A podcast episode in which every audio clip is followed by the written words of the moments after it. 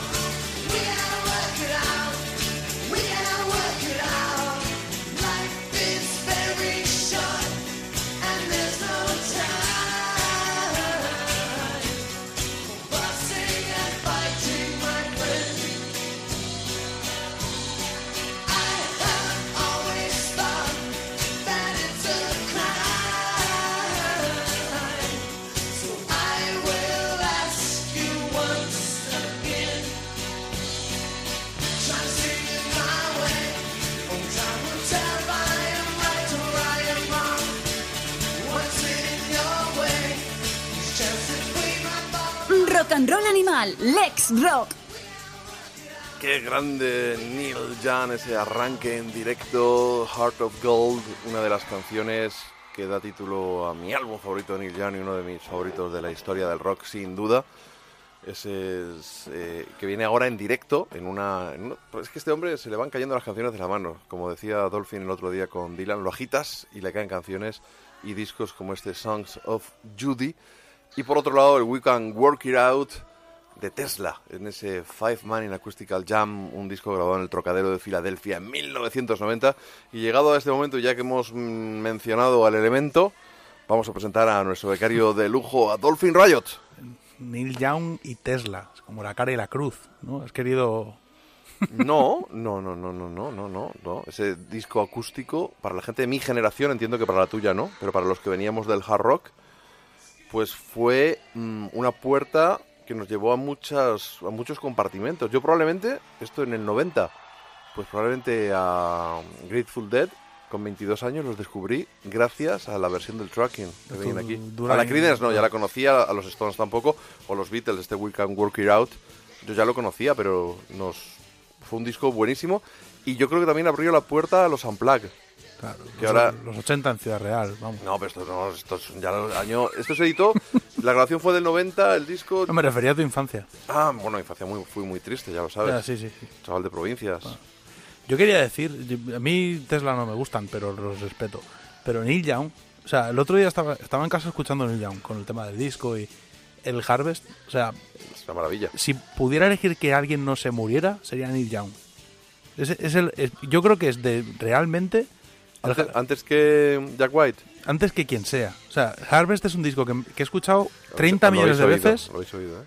y me lo pongo, dependiendo del día, acabo llorando escuchando el disco. No, es que es un disco emocionante. Es, es espectacular cómo es, el tipo llega a lo más profundo de cualquiera. Y a mí lo que me alucina es que fuera el disco más vendido en Estados Unidos en 1972. Creo que fueron 4 millones de discos. Pero es que es va más allá, es, como, es, Mm. es algo increíble. Si pudiera evitar la muerte de Neil Young, lo evitaría, cosa que no voy a poder hacer, pero... Bueno, bueno, después de esa chorrada que acaba de decir Dolphin, os recuerdo en serio, que si lo tengo grabado, que- que tengo grabado un, con mucho cariño y mucho respeto para sus 70 cumpleaños. Ya va por 73 los añitos que cumplió, creo que el otro día, ¿no? Cumplió 73 tacos. Eh, un especial Neil Young en, en dos entregas. Yo creo que son como 5 horas de canciones de él y versiones, algunas bastante chulas. Y que fue muy celebrado en, en su momento este, este programa especial de, de Rock and Roll Animal. Y hay que decir que yo creo que te lo he contado. Yo me fui a Ámsterdam a ver cómo Blitz and Trapper hacían entero el, el Harvest. Una banda que me gusta mucho, muy buena. eh, son unos instrumentistas espectaculares. Y verles en, en una sala como. Ay, ¿Cómo se llama la típica sala esta de Ámsterdam? Que se me ha ido ahora mismo. Típica sala de Ámsterdam. La, la- Todos lo tenemos. La White, ya, el Paradiso, el Paradiso. Eh, pues ahí, pero vamos, un bolarraco. Lagrimilla, además fue un viaje que te- tuvo ahí, un viaje agridulce. Y lagrimón, lagrimilla no, lagrimón. Que Harvest lagrimón. realmente creo que es uno de esos discos, si hubiera que hacer un top 5 de álbums esenciales del siglo XX para alguien que quiera entender lo que fue la música popular del siglo XX, Harvest es uno de los 5 estar. seguro. Debería estar, sí, sí, sí. Seguro. Pasa, pasa que si nos ponemos a meter muchos más, al final serán 50 en vez de 5, pero bueno, no pero, importa. la- si, fuera, si puedo meter 50 no tiene gracia. Bueno, Tesla, que, que tú como adolescente, yo lo entiendo porque sus discos hard rockeros no han envejecido muy bien por ese sonido de los 80. En el año 86, una banda como Tesla, que nació prácticamente a la vez que Guns N' Roses, con un sonido bastante distinto, pues mm, grabó dos discos muy buenos de comienzo. Es decir, que antes de grabar este, de ponerme contigo a grabar este programa, me los escuché ayer y no han envejecido igual de bien. Tratar y- Y, no me hace, no me levantan los mismos sentimientos que cuando yo tenía 18 años. A mí me gustan en acústico Tesla, ¿eh? pero no soporto el sonido de sus discos. También te digo que no sé, los oí hace mucho y no sé qué opiné. Sé que Tesla es un grupo que ha estado ahí, como Cinderella, como muchas bandas. Pero así como Cinderella, Cinderella, otra banda sí que me tiene- gustan. el segundo y el tercer disco son acojonantes. Y el tienen Cold discos- Winter y el Heartbreak Station. El Heartbreak Station ha, envejecido guay, pero sí, sí, es Tesla... cierto, cierto. No, eso es, ahí te doy toda la razón. Yo recomiendo que os metáis en Spotify a ver la foto de Tesla. Que hay un señor, cantante. hay un señor que parece ¿Cómo se torrente después de dejar la heroína y al lado está el cantante que es una suerte de Demi Moore que también le- el pelo le enmarca la cara, también muy bonito, Qué que los dientes deslumbran. Eh, os- por favor os ruego que entréis a Spotify, la foto que tienen Tesla, que la han elegido, han dicho, mira, no se va a reír nadie de esta foto y la han puesto ahí.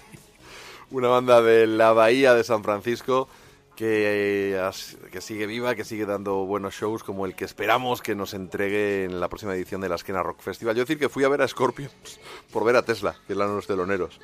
Incluso, toma decisiones muy malas. el incluso tengo una púa de, de Tesla. Bueno, pues nada, tío. Sí, sí, sí. Todo sí, eso sí. vete apuntándolo por ahí, que no se te olvide. Qué mamonazo. Son vivécdotas que os cuento y que tú eres muy poco agradecido y que no las, no las Hombre, pero valoras. por Dios. Bueno, este Sons of Judy es el segundo disco que ve la luz de, de Neil Young en 2018, porque eh, este es eh, del... ¿De qué año es Sons of Judy la actuación? 76, Es- creo, ¿no? eh, son grabaciones, te lo, te lo he dejado aquí apuntado.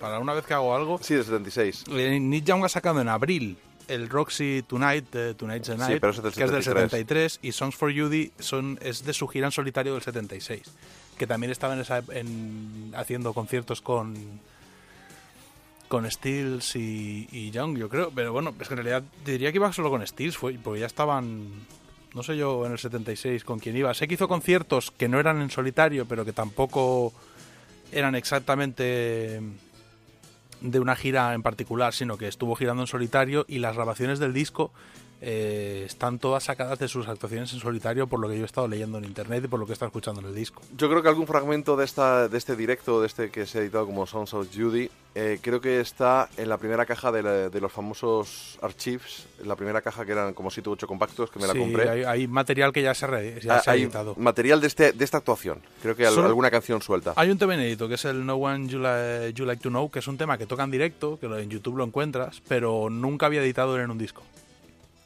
Bien. Es el único y luego el resto del material es todo pues canelita, crema fina, o sea, vamos. No, Neil Young, ya sabéis, además, eh, se ha- hace poquito, se ha, bueno, hace poquito, no, hace ya un par de semanas, se hizo público que van a tocar eh, ese doble cartel en Hyde Park, en Londres, este verano, Bob Dylan y Neil Young. Pasa que yo, igual que dije con Tom Petty y luego me, me arrepentí, y con Eric Clapton no me he arrepentido todavía, que yo paso de ir a un show de esos multitudinarios. Y menos Dylan, que en directo tampoco amo a Dylan, pero en directo no... Yo de Clapton en Hyde Park me arrepiento de no haber ido, porque aparte fue mi colega Albert y le flipó, pero yo a ver a Bob Dylan no vuelvo a ir. O sea, lo- y mira que adoro a Bob Dylan, para mí, Sí. como he dicho mil veces, es lo, o sea, Bob Dylan es lo más grande que hay, pero no lo voy a ver en directo más, porque a mí me parece... Yo entiendo que alguien llegue a ser tan grande que diga, me, me- me voy a reír en vuestra cara hasta el día que me muera, y voy a contar billetes. Lo respeto, pero tronco. Sí. Pero, sin embargo, eh, Neil Young además está el run run de que va a tocar en un festival este verano. Lo que pasa que A mí me ha apunta, dado un disgusto, ¿eh? yo no quiero saber nada. apunta a uno muy grande. De estos de los que tú y yo no queremos ir. No, es que yo ahí no voy. Al que me has dicho tú a mí, yo no voy. Es- Pero pero, bueno, es un rumor, no es una confirmación. pero, tocará en Francia, en algún sitio. Pues cogemos el coche y nos vamos para allá. Igual que Galarkin Poe. No, hombre, espero que mi hija tenga una salud de... Joder, te echa un brazo de mar para este verano. Bueno, vamos con otro grande de la guitarra que afortunadamente sigue entre nosotros. Y eso que hubo un momento en el que parecía que no. Es otro de los grandes discos de 2018, ese Blow Your Mind, el último trabajo de Wilco Johnson.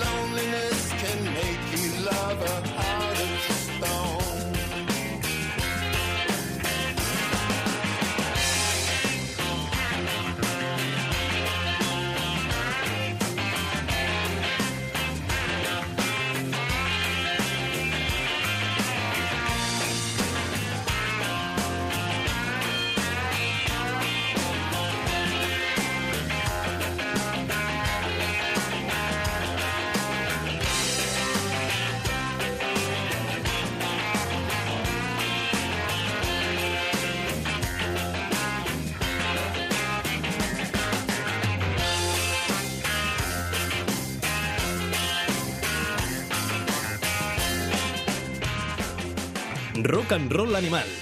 Síguenos en Twitter.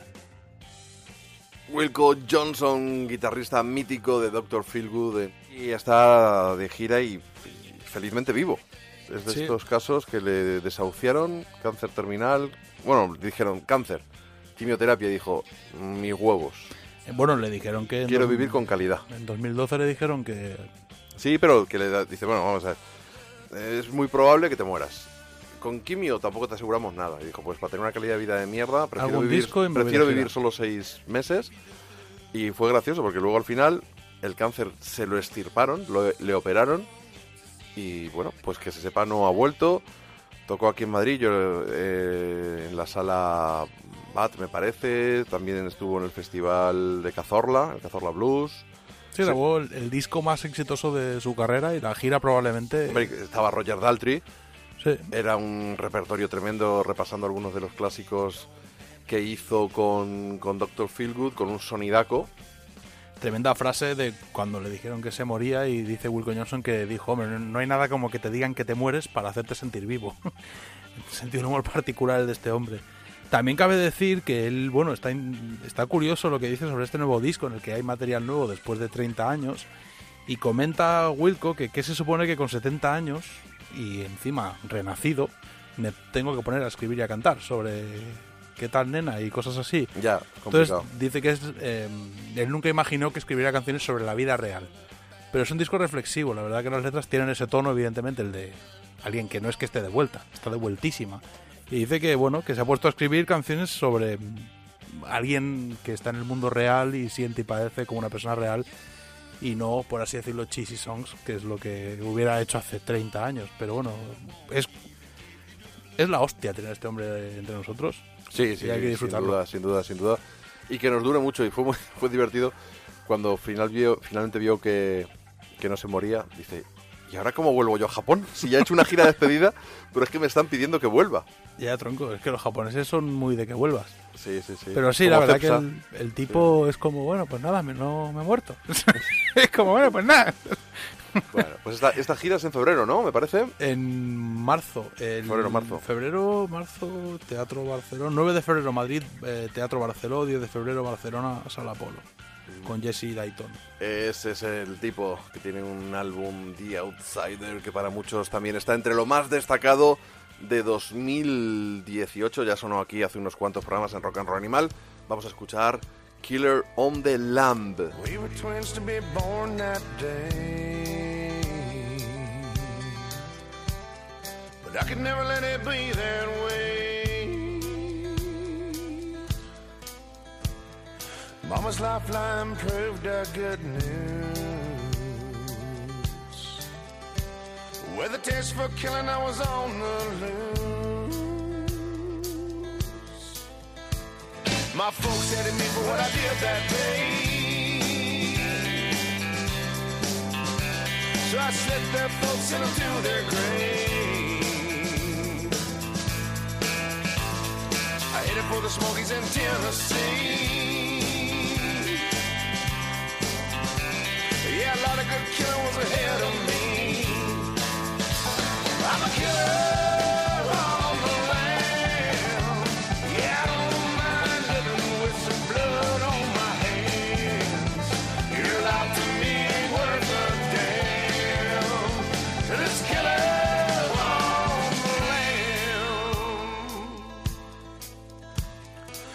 Mountain girl from a mining town. Our first time when the sun went down. All she wanted was to marry me. So I cut her where she loved me and I watched her bleed. Her daddy from the holler saw blood so red. I jug him in the river and I drown him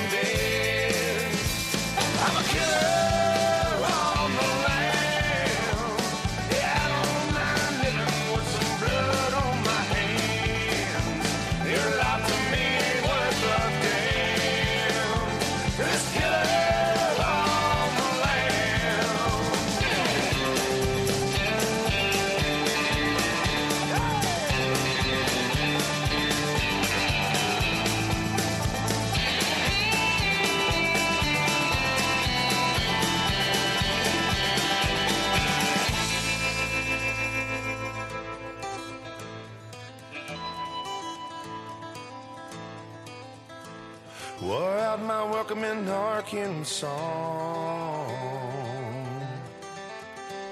Killed a Christian family of the Pentecost.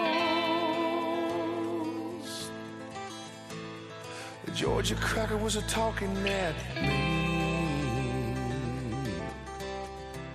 So I cut his tongue hanging from a tree. Now the southern law wants to put me in jail.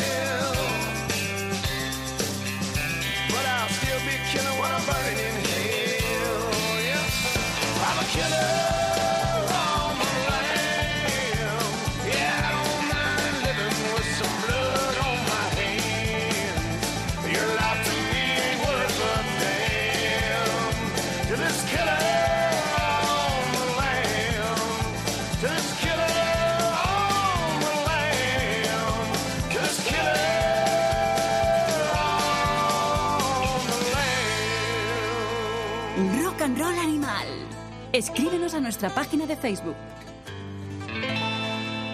Ahí estaba Jesse Dayton, The Outsider, uno de los mejores discos de 2018, un gran guitarrista que ha tocado con todos los grandes, con Willie Nelson, con Johnny Cash, con Waylon Jennings. Sus conciertos son auténtica historia viva de- del country. Y estará aquí tocando con Wilco Johnson, hemos dicho 9 y 10 de febrero, un concierto desde luego que no os deberíais perder. Y vamos a seguir rescatando algunos de esos discos que merecen ser recordados de 2018. Yo creo que este año, en lugar de hacer un programa con lo mejor de y molestar, tener que molestarnos en hacer el ranking primero, segundo, tercero, aunque seguro que al final luego lo hago. Pero el programa nos lo ahorramos porque os lo vamos a dar por anticipado, aunque de una manera un poquito más así revuelta, no tan organizada. Y hay unos chavales de- del estado de New York, de la parte de arriba, pegando a Niágara de, de Buffalo, Buffalo que dicen ellos, y que han grabado para el sello Alive un nuevo trabajo. Se llaman Handsome Jack y son de verdad muy potentes. A mí es un disco curioso, ¿eh? Digno de sentarte a escucharlo. Difícil de catalogar, me gusta. Eh, Tiene un rollo medio soul a ratos, tiene un rollo medio eh, canciones que suenan a Black Cross, pero eh, Black Cross, pero en absoluto tienen el sonido ni el rollo. Es un disco curioso. Parece, he he estado buscando un poquillo de información y parece que empezaron como una banda ahí medio garaje blues de, de instituto, pero que después, bueno, mantuvieron lo del blues, pero dice que se convirtieron en una natural soulful boogie band. Bueno, Soulful Boogie sería una buena definición del rollo que hacen realmente. Sí. Y dice, bueno, que han estado tocando con gente como los, como los Sheepdogs, con God Mule. ¿Te gustan Chip Dogs a ti, no? Creo. A mí Sheepdogs me flipan y ese Changing Colors me alegra que me lo recuerdes. Es mi disco favorito de 2018. Mucho mejor que el tuyo, pringao. Vamos con Baby Be Cool, una canción de Handsome Jack.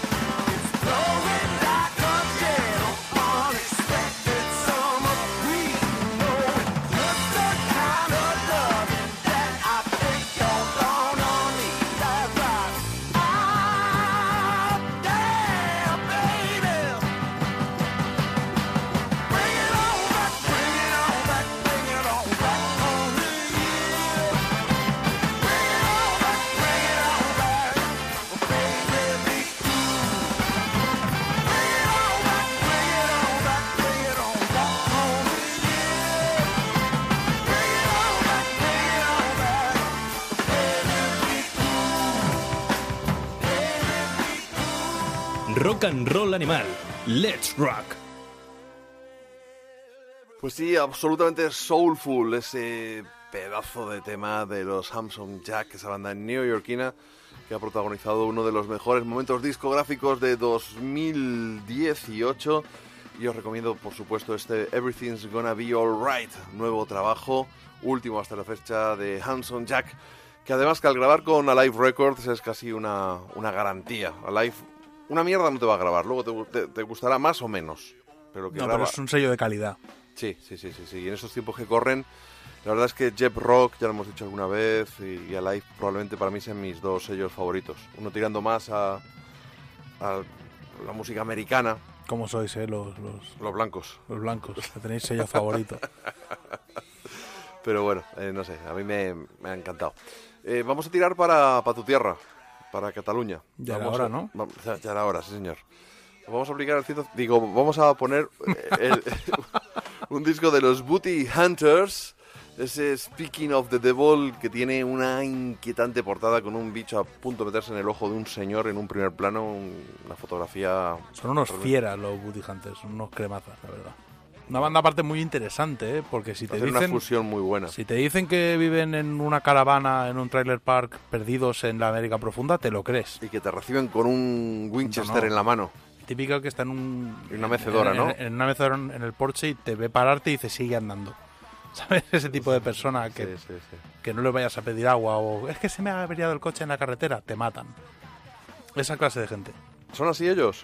Ojalá yo, me- yo eh, si no es vero, es ventrovato, como dicen los italianos. Sí, eso ya lo dijiste también en Onda Cero. El, Es día, que el eso día que te llevaron al concurso es que de españolía. es la mejor frase. Sí, fue tu, tu momento grande, ¿no? Estar No, sentado junto a. Carlos Alsina. Pues no te creas. Una fue- pena que no estuviera Rubén Amón, pero estuvo, estaba No, Leo Harlem, te hizo una pasamos. caricatura. No viene, al- no viene al Estamos hablando de Estaba, estaba el marido de Nuria Roca también. Eh, Juan del Val tiene nombre. Juan, Juan del Val se llama. Sí, pero me pasa como con Megan y con Rebeca, que no sé quién es quién. No sé quién es Nuria Roca y no sé quién es Juan del Val. Bueno, Entonces, dos personas. No, pues fue divertido. Estaba Begoña también. coño, mi Begoñita Gómez de la Fuente. ¿Y qué más había? Mm, Nadie más que así. Ah, bueno, eh, Jaime Novoa. Jaime Novo. Novo. O Novo, perdón, es que estoy tirando de memoria. Ay, vamos a escuchar ese Speaking of the Devil, canción que da título al último trabajo de Booty Hunters y uno de los mejores discos hechos en este país, si no entremos a poner fronteras, de 2018.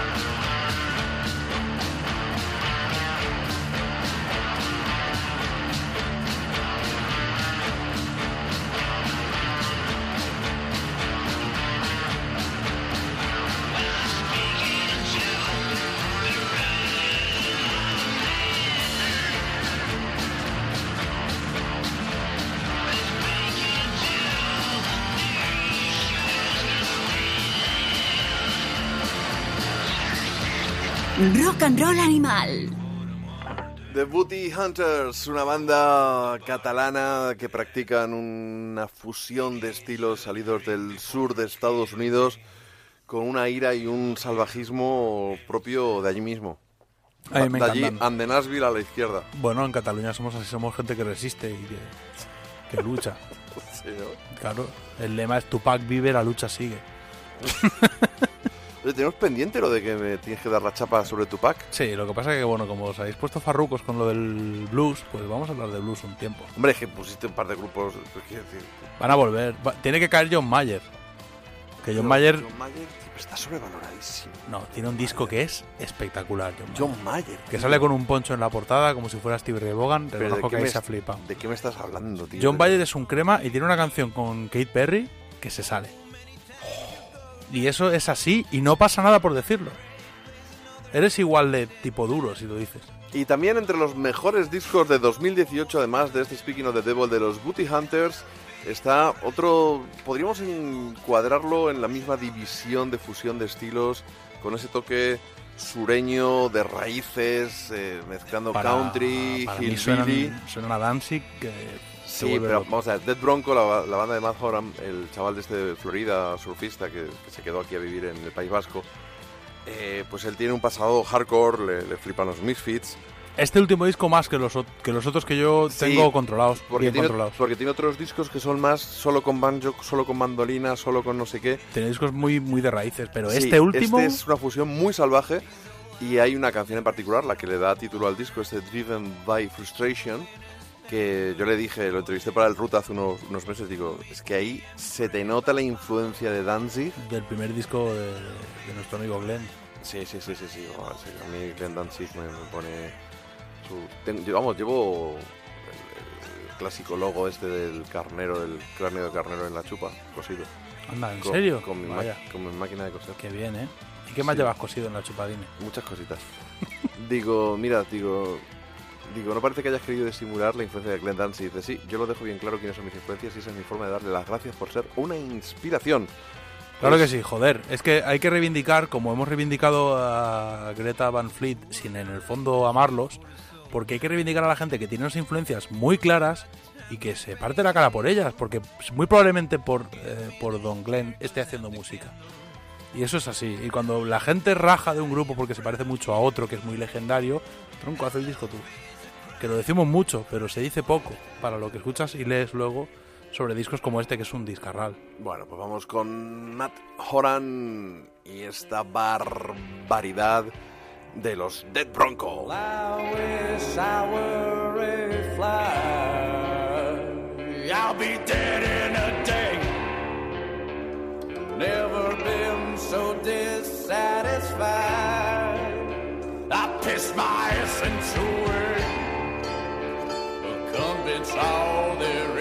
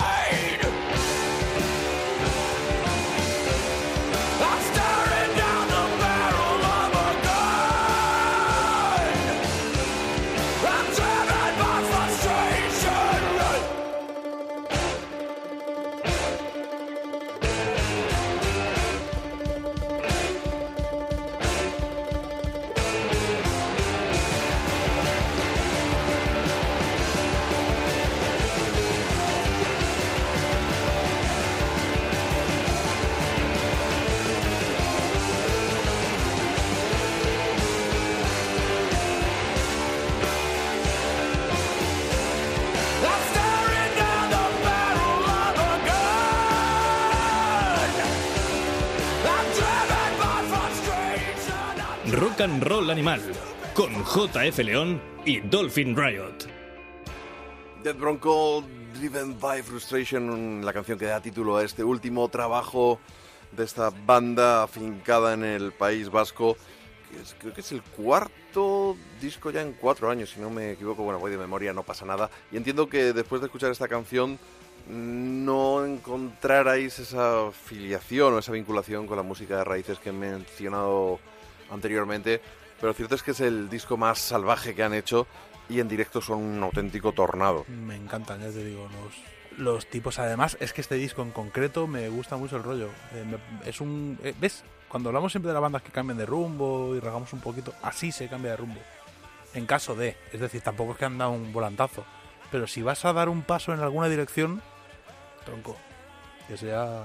En la correcta. Bueno, que sea de alguna manera arriesgando, o por lo menos, si no vas a arriesgar, apretando el acelerador. Son las dos posibilidades. ¿Llevamos a San Fribert? No, hombre, Ah, no, no, en eh, este caso no, pero no hace falta, no hace falta. Bueno, pero lo guardamos, guardamos la carta mágica de San es para un poquito más adelante. Un listillo, San Fibera, ahí rajando de... De Jack White. de Jack White. Te lo buscaste a Para pulso el programa pasado. Bueno, a ver si vosotros lo vais a buscar a pulso. ¿Qué? En fin, ¿Qué? nada, no sé. El ¿Tú tío y cuántos como tú? Te digo una cosa, tiene un historial de agresiones de cuidado. Es un Jack tipo de White. Detroit que le ha partido la cara a, a medio Estados Unidos. Claro, te- que Ahí me donde lo ves, con Ahí, la pinta de Draculín. con la pinta de, de Eduardo Manos Tijeras. Bueno, pues parecerá lo que parecerá, pero te, te pone farroco, te mide el lomo, ¿eh? Te moja la oreja. Vamos a seguir con nuestros discos favoritos 2018. Esto es una propuesta de del amigo Dolphin Peace. Es el último, y no hablo de miccionar ni de ningún fluido corporal, sino de La. Paz. Es el último disco de los suecos Graveyard, esa banda pétrea. Brutales. Graveyard. Primer disco después de la separación. Este es el quinto, Bueno. creo ya, ¿no? Este sí, lo que la separación y Helsingin Blues. unión de la banda con miembros nuevos. No, bueno, en realidad solamente cambiaron el batería. Y el bajista, el bajista el tampoco. bajista también. Es el bajista original. Hasta hasta Lights Out eran la formación original. A Lights Out de la- el segundo. Lights Out es el tercero. Vamos a tirar de Wikipedia. No, hombre, no, te lo digo yo. Innocence and Decadence vino después, donde ya habían cambiado el bajista. Y este es Peace, que es un álbum. A mí Rock. me ha gustado mucho. Sí que dan un pasito hacia el, hacia el metal, o hacia el metal tirando a, la, a este metal alemán, que funciona mucho en Alemania. Puntito este de, de heavy 80s mezclado más o menos. Yo lo veo más, más que 80s, más 70s, más Black Sabbath, No. ¿no? más pesadote. A Black Sabbath han sonado antes, pero este disco no suena a Black Sabbath. Tiene este tipo rítmico, este rollo Iron Maiden, Venga ya. Trademark New en Wave algunas of- canciones. New- No, New Wave no, he dicho Iron no. Iron Maiden son los padrinos de la New Wave of British Heavy Metal. pero no. Yo he dicho ese rollo mínimo que no... ¿El bajo de Steve Harris estás reivindicando? No, me refiero que tienen un puntito a eso. Pero no, a Black Sabbath han sonado toda la vida. Tienen ese punto a Black Sabbath oscuro. El y- bozarrón, además. ahí. Bueno, el bozarrón lo tiene el cantante de Graveyard, no Ozzy. Pero bueno, que... Ya, No, sí, sí, sí. Por eso te digo. Pero tiene esa oscuridad que mm, heredan de Sabbath. Y yo creo que han tirado un pelín, pero un pelín al heavy metal este más tradicional. Que bueno, es mi opinión, tampoco a lo mejor me equivoco. Acabo de descubrir que no tengo el primer disco de Graveyard, que es de Claro. 2007. Claro. Para mí Hillsigen Blues era el primero, Pero vamos a ver, Lights Out el segundo, te lo estoy e diciendo Innocence a Decadence el tercero. y te fías de la Wikipedia. No, tío, es lo Es que de hay. flipado eso. No, no es... Pero bueno, ¿qué voy a hacer? Innocence and Decadence para mí es una obra maestra. O sea, a mí me flipa ese disco. Todos, pero, todos. Bueno, Los- ellos Los tres, los tres primeros... O sea, el segundo, el tercero y el cuarto son impresionantes. por Innocence and Decadence recibieron muchas críticas y cuando tuve la suerte de tocar con ellos aquí en Madrid, explorando con el guitarrista, y me dijo que estaban un poco mm, arrepentidos o bueno, dolidos, no sé, como que sin- se sintieron un poco como a los pies de los cañones con el Innocence and Decadence y yo le dije, perdóname, es- es un discarral Sí, sí, sí. y es un- de los que habéis grabado no es el que tiene las canciones que más me gustan, pero es el sonido más trabajado y que más me gusta. El mix de ese disco es brutal. Pero bueno, se vieron un poco de alguna manera en una situación en la que tenían que dar un golpe sobre la mesa. Y echar la batería. No, eso no tiene nada que ver. De hecho, el batería era uno de los compositores principales. Eso fue un tema Pues, pues personal quizá, entre ellos. pues quizá por eso Peace es probablemente el peor disco de Graveyard y aún así es un gran disco. No, pero ya est- estaba la batería todavía. Te estás perdiendo. Luego te hago un dibujo, ¿vale? En, en- el, el tema de Peace es que han querido dar un golpe sobre la mesa. Es verdad que... Pero no- ahí ya no está el batería.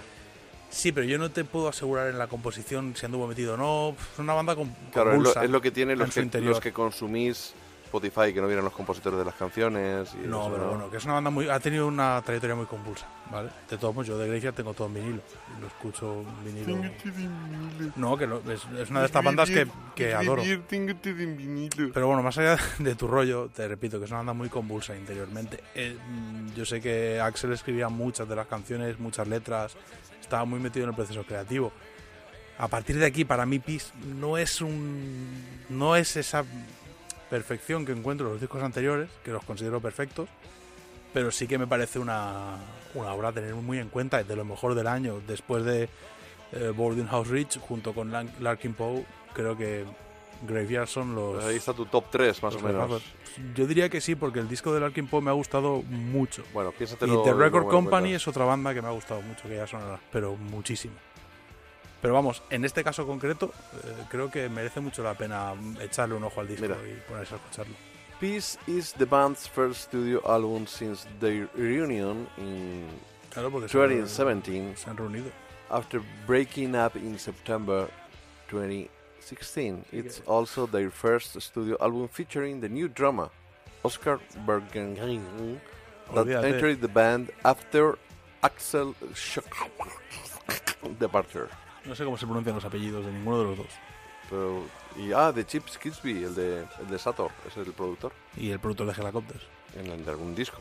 De los mm, dos últimos, seguro. De God y de Pero de todos no. Bueno, vamos con Graveyard, vamos a dejarnos de rollos y vamos a escuchar este fantástico The Fox.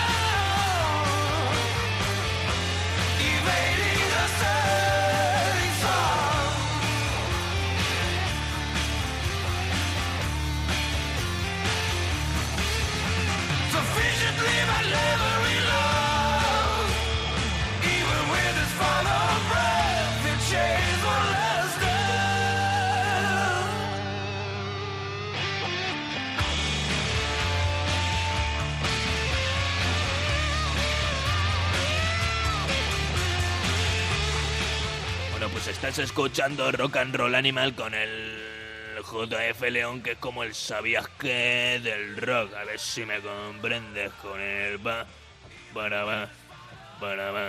¡Eh! Graveyard con su último trabajo, Peace. Falsa alarma. Tenía el disco primero también de Graveyard, pero en una reedición con distinta portada y con fecha de 2011. Es que hay dos, hay dos portadas, hay dos ediciones distintas. Sí. Vamos, tengo todos en original, menos el nuevo. Nuevo, en esta mierda de Spotify no siento la necesidad de comprármelo. Madre mía, te estás yendo al lado oscuro. De los Millennials. Yo hay discos, bueno, yo compro discos. Me lo tengo que comprar, tío.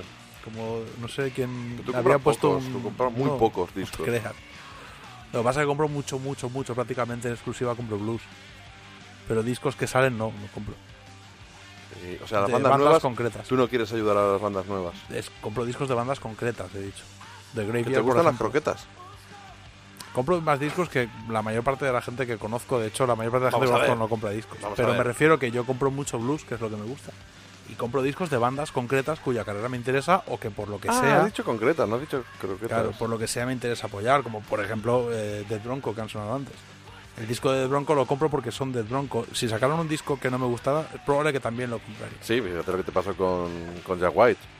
No, pero me refiero que incluso el otro día, como dijimos en el caso de Super Suckers, que era una cuestión de como de militancia, ir a pagar la entrada aunque Sí, no te yo guste no, el no, yo no vuelvo y no pago la entrada. Yo sí, yo hay cosas actuales en las Vale. que Como la confío. próxima gira de los Super Suckers no compres la entrada, la compro seguro. lifetime. Voy a estar todo el- toda la vida mira, recordándotelo. Te podría hacer una lista de bolos que he pagado la entrada y no he ido.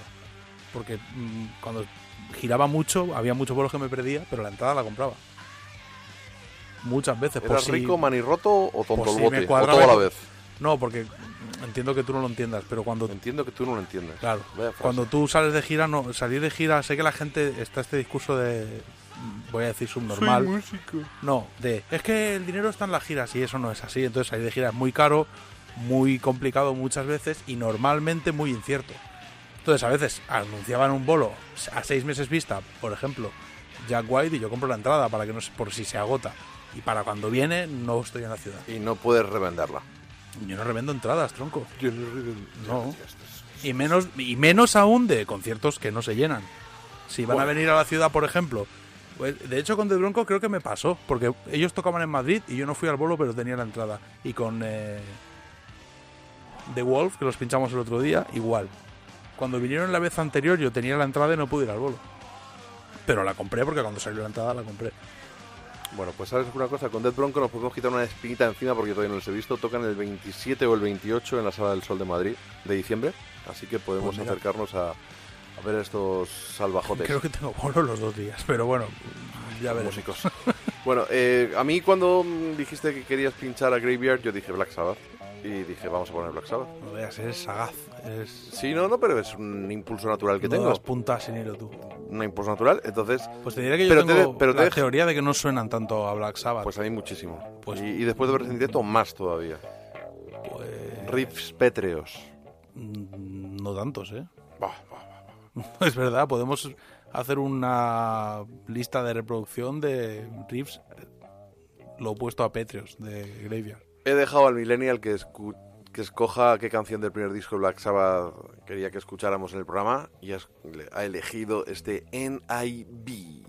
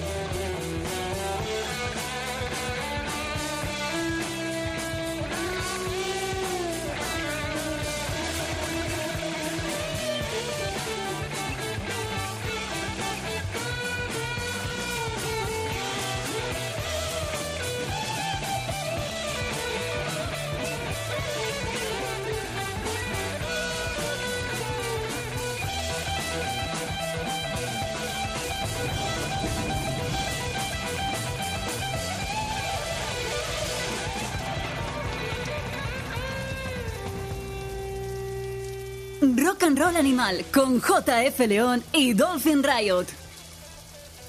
Menuda barbaridad en IV, una de las canciones contenidas en el álbum de debut de Black Sabbath, una obra maestra que sin embargo no todos los críticos supieron digerir o tuvieron, digamos, esa vista de saber lo que habría o daría de sí esta banda y en concreto este, este álbum de debut. Bueno, es que hay mucho campeón suelto por ahí, pero bueno, es cu- debe ser de- debió ser complicado, ¿eh? Recibir este disco en 1969 salió. Se en 70, pero bueno. Lo sí, grabaron en el 69. Sí.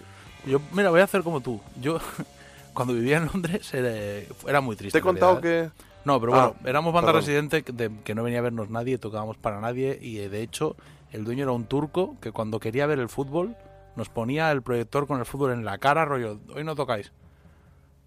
Cuando ya habíamos montado el backline. Pero bueno, dicho la parte humillante y divertida, Vivecdota. el garito que se llamaba Peter Parker Rock and Roll Club, eh, Rock and Roll Club, era el sótano de Regen Studios, donde se grabó el primer disco de Black Sabbath.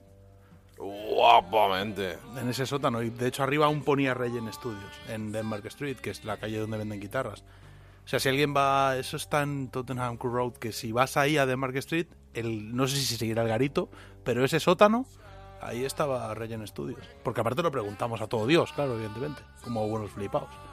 También grabaron los Stones en Regen Studios. Yo de todas formas creo que, que es, era complicado, o sea, de hecho hay un artículo mm, por ahí, si buscáis, eh, no, no sé buscar las palabras clave ahora mismo, pero hay un artículo de la Rolling Stone que habla de discos que la propia Rolling Stone se, se cargó en, en las reseñas, ¿no? Hay un par de ellas de John Landau, el manager de, de Bruce Springsteen, y eso que no han metido la mítica de Cream que dejó a- al pobre Eric Clapton pálido y medio mareado cuando la leyó. John Landau no tiene criterio, ¿eh? Se carga No, el primero me- de Jimi Hendrix.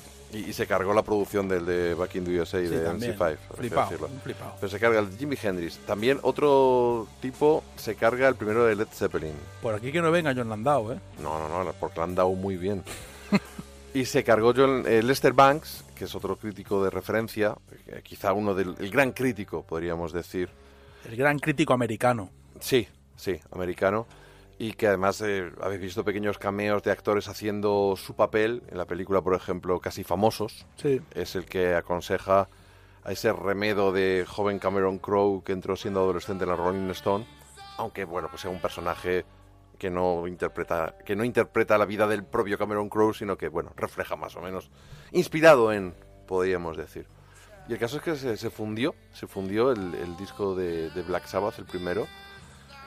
Y, y bueno, yo llegados a este caso, yo creo que es cuando necesitamos desesperadamente pues ayuda profesional, y no me refiero ni a un psicólogo, tampoco a una trabajadora del amor, sino a nuestro letrado, para que ponga los puntos sobre las IES y nos diga qué tenemos que hacer con, Lester Banks.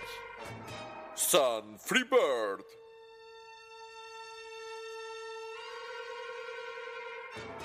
Attorney at.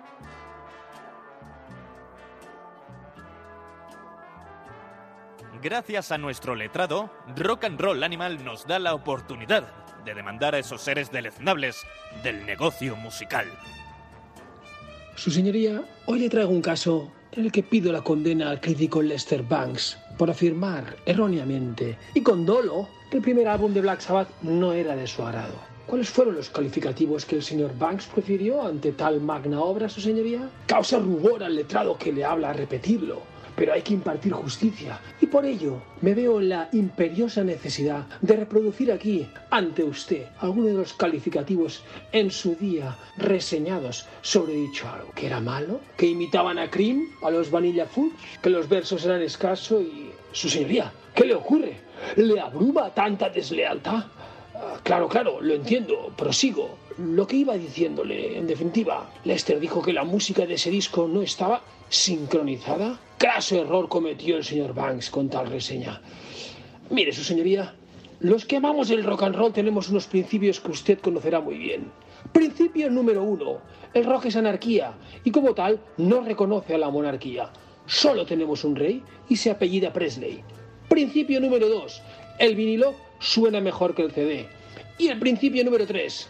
Solo puedes confiar en ti y en los seis primeros discos de Black Sabbath. Su señoría, el señor Lester Banks, aquí presente, es un botarate, un cagalindes, un lerdo y lo que es peor, un vocinglero charlatán e indocto. En virtud de lo anterior, solicito al juzgado que condene al señor Lester Banks, pues he evidenciado aquí hoy en sala que el señor Lester Banks es culpable. Próximamente más demandas y más querellas contra esos seres deleznables del negocio musical. Pues no voy a ser yo el que le lleve la contraria a Humphrey Bird, al menos en este caso. Declararle culpable claramente por, por lo que dijo del primer disco de Black Sabbath. Por lo que viene a ser por flipado. Sí. Sin embargo, Yo sí que quiero llevar la contraria a nuestro abogado porque Venga. Elvis no es el rey de nada. bueno, ya estamos. Y podría haber un juicio contra Elvis y palma a Elvis fijo. Pero bueno, dicho esto, Bien.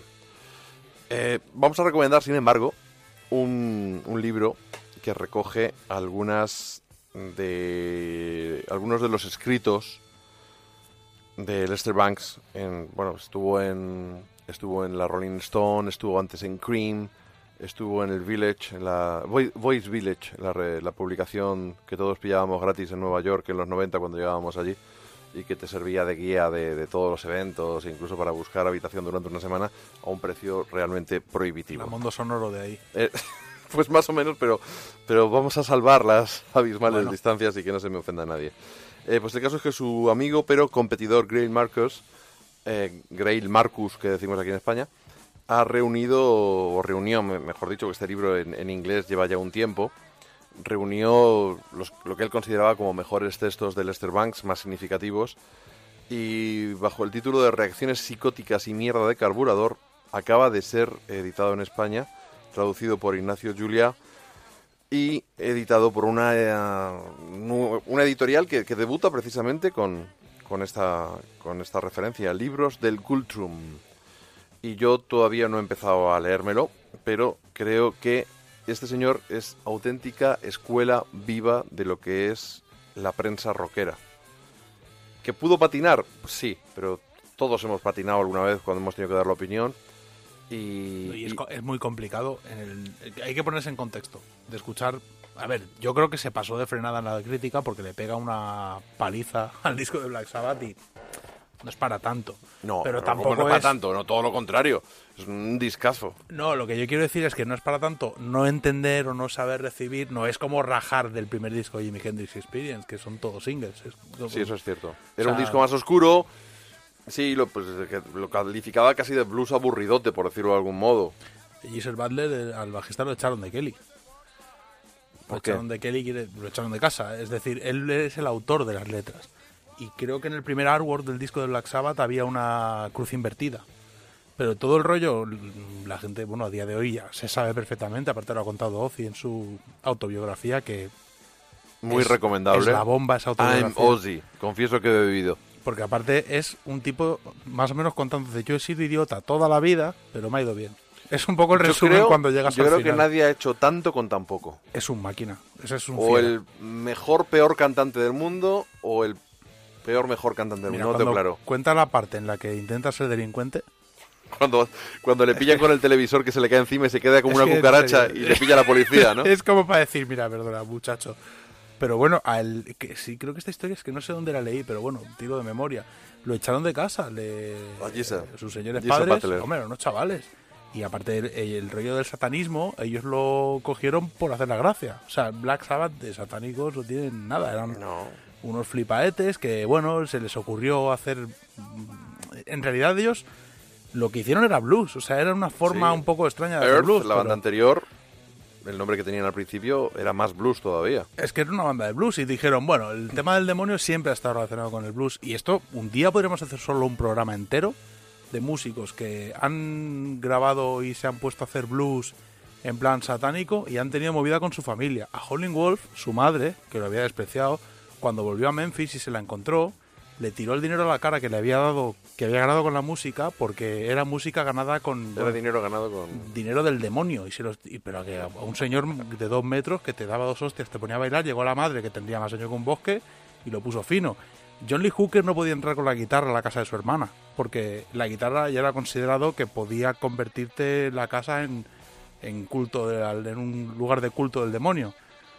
O sea que imagínate ya la gente que llevamos hoy en día demonios tatuados. Calcula el rollo. Ah, Tú habla por ti mismo. Pero me Que refiero que, llevas dos al menos. en el caso de Black Sabbath todo fue muy abrupto para ellos por el tema del satanismo, por el sonido, por el tipo de realmente de letras, que tampoco las letras son tan locas, pero bueno, para esa época. Y uno de los que cayó en el no entenderlo fue Lester Banks, pero bueno, todo el mundo comete errores. Mm, No, sin embargo, es un tío que hizo auténtico proselitismo del salvajismo de, de, Iggy, de Iggy Pop y los Stooges, No, por si ejemplo, de los o sea, MC5. Lester Entonces, Banks Le debemos mucho a Lester Banks. le daba la mano dos veces al mismo, ¿eh? Sí, ¿no? Desay- desayunaba fuerte. O sea, es que los muchas veces eh, hablé yo de que echaba de menos eh, esta generación de, de críticos musicales porque tuvieron que cruzarse con obras capitales, porque compadrearon con todos estos artistas, pero también la vida que llevaban era muy dura, mucho más dura que la mía. Hombre, esa gente no estaba pa' hostias, ¿eh? No, no, Ahí- no, se metían de todo juntos. Mm, Sí, sí, sí, sí. Claro, a ver, es que eso... Compadre, era lo que se hacía en la época, vamos. Una cosa importante es que quitando excepciones, algunos músicos, la mayoría, no tenían ningún tipo de conciencia de lo que estaban haciendo. Había tipos como Clapton, que se consideraba a sí mismo una puta leyenda desde muy al principio, pero luego la mayor parte de músicos eran músicos, que estaban tocando y decían, esto está guapo, joder, esto no suena nada, no queremos sonar, como incluso Motorhead, que hay entrevistas al principio de Motorhead que dicen, nosotros somos, hacemos Motorhead Music. O sea, había esa sensación de lo que hago yo no lo hace nadie. Bueno, es que era un momento de crear muchas cosas. Es que no es como ahora que, que dices, es que en el rock está todo inventado. En aquel momento Claro. no estaba todo inventado. Pero nadie sabía Bueno, ahora, exactamente... ahora siempre puede llegar un White que te joda la vida con un disco como el Bueno, último. Pero quiero decir que nadie sabía exactamente cómo iba a juzgarlos el tiempo. O sea, empezando por los Who. La gente hacía música y eh, cambiaba el rumbo de la historia del rock and roll con lo que estaba haciendo, pero no lo tenía muy claro. Algunos tipos, bueno, otro tipo de hecho que yo creo que sí que lo tenía claro era Jimi Hendrix, pero había otros muchos músicos, entre ellos Black Sabbath, entre ellos Led Zeppelin, que realmente estaban, bueno, intentando Sí, hacer algo diferente. hacer algo diferente, pero no tenían la sensación de, bueno, esto dentro de 50 años va a haber dos flipados haciendo programas sobre lo que hemos hecho y analizándolo y ¿Te refieres escritores, a nosotros? o entre otra gente, pero claro, es que lo que generó el movimiento y básicamente a nivel cultural, el rock, el blues, el heavy, el pop, es, es espectacular. Hay una cantidad de literatura al respecto y sobre todo obra, obra crítica, mucho ensayo, mucha biografía, mucho material escrito en base a una serie de gente que no tenía la menor sensación de estar, o al menos de llegar algún día a provocar todo ese movimiento cultural a su alrededor, pero bueno, algunos tipos eran como Ozzy, que en realidad Ozzy estaba entre ser el yonki del barrio o una leyenda absoluta de, de la música mainstream. Y al Padre del metal. no, directamente el primero que ha tenido un reality en plan mega estrella que sale por la tele a hacer el indio. Y ahí lo tienes. sí. Pues una leyenda, Ozzy. Pero bueno, un señor también complicado. La biografía. cosas. Es que la biografía es Le, brutal. le debe mucho a su mujer. No, y a mucha más gente. Y al bajista de Black Sabbath que le por- escribiera las letras. Ya, ya, ya, ya. Lo que no entiendo es por qué te gusta el libro Confieso que he bebido y no te gustan los trapos sucios de Motley Crue, pero bueno, no importa. No, porque a ver, el libro de Ozzy es un libro honesto. Es decir, Ozzy no te está vendiendo a un tío que es la, la idea de rockstar cool que tiene un subnormal en la cabeza. Ozzy te está vendiendo a un auténtico loser que flipas, que por casualidad se ha ido encontrando cosas en la vida, porque incluso lo echan de Black Sabbath por loser. Y acaba teniendo suerte de puta casualidad y te lo Sí, cuenta sí, él. Sí, sí, sí. No, no te, lo- no- no te está contando... Que Randy Rhodes se cruzara en su camino fue que- algo absolutamente... Esto, pero te lo cuenta él, te dice, mira, yo he tenido suerte no, lo que viene detrás. Y, me- y es honesta la biografía en ese aspecto, pero lo de Motley Crue, a ver, tú me vas a venir a contar a mí que tipos que a día de hoy, o sea, Andy McCoy, me creo que desayunara speed, heroína y cocaína desde el 84 al 95. Pero vamos a ser un poquito honestos, lo de Trapos Sucios es una mamarrachada, que es un guion de Hollywood que no salió y lo editaron como un libro. Uy, el Jesse, ¿cómo se va a poner cuando te oiga? Pero escucha, en serio, ¿quién, ¿quién con dos dedos de frente se puede creer lo que ponen? De hecho, no la he leído entera porque yo no voy a tirar el tiempo en esa porquería. Además, Motley Crue es una banda que a la que le debería dar vergüenza hacer lo que hacen. Pero bueno, es una banda en la que creo que todos tienen órdenes de alejamiento de sus mujeres. Sigues haciendo amigos, de todas formas. Pero ¿quién va a defender a Motley Crue en 2018? No, tiene, no está nada mal. A mí el disco Shout of the Devil No, no, me yo no- gustó ya no estoy mucho. hablando de música. Ah, vale, perdona. A mí, a mí me mola solo el primer Y disco. el Dr. Feelgood. Y el Dr. Feelgood no está mal. Los fui a ver en directo en el Carnival of Sins y la verdad que el vuelo estuvo bien, a pesar de que Mick Mars, pobre hombre, Está mayorcete. bueno, mayorcete y, y muchas cosas más. Pero escucha, son gente detestable, Monly Crue. Sí, sí, pero, pero como muchos en realidad, ¿eh? Sí, no, claro, como muchos, pero ahí, pero no hagas un negocio de ello. Ya la caja que sacaron recopilatoria de Estámpate con el coche cuando os cargasteis a la batería de Harry Rocks. Sí, un accidente que además iba A ver. hasta arriba de todo. Más hijo de puta que Monly Crue no se puede ser. Y punto. Y encima lo convierten en el negocio. Ah, somos escoria, aquí estamos. de- vamos a reírnos todos. Mira, perdona. Yo me parece muy bien que sean quien seas, pero tronco, es impresentable la biografía, impresentable los tipos. Mm, eh, Vince Neil no sabe cantar, Tommy Lee es un fardo que le gusta más el drum and bass que ninguna otra cosa, Nicky Six es un flipado y, y ya está. Y Mick Mars tampoco le tengo ningún Pues desprecio yo tengo el, particular. el vinilo del primer disco firmado por Tommy Lee. Pues nada, márcalo, ponlo ahí junto a las movidas de Elvis que tienes. Y ya está.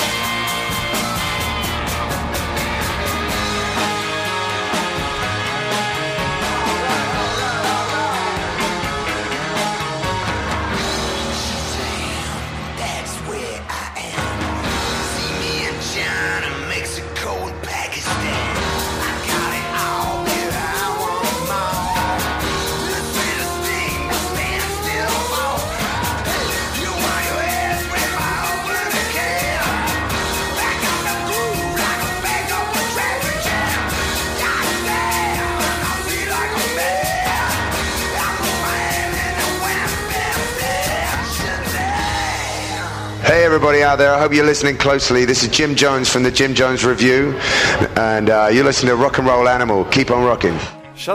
El tema de adelanto del nuevo trabajo de Jim Jones and the Righteous Mind.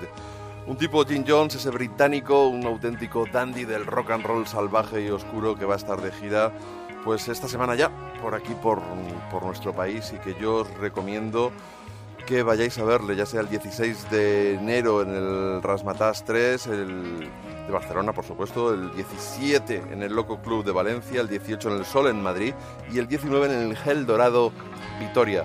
Yo no voy a ocultar que para mí Jim Jones es uno de, de mis artistas fetiches.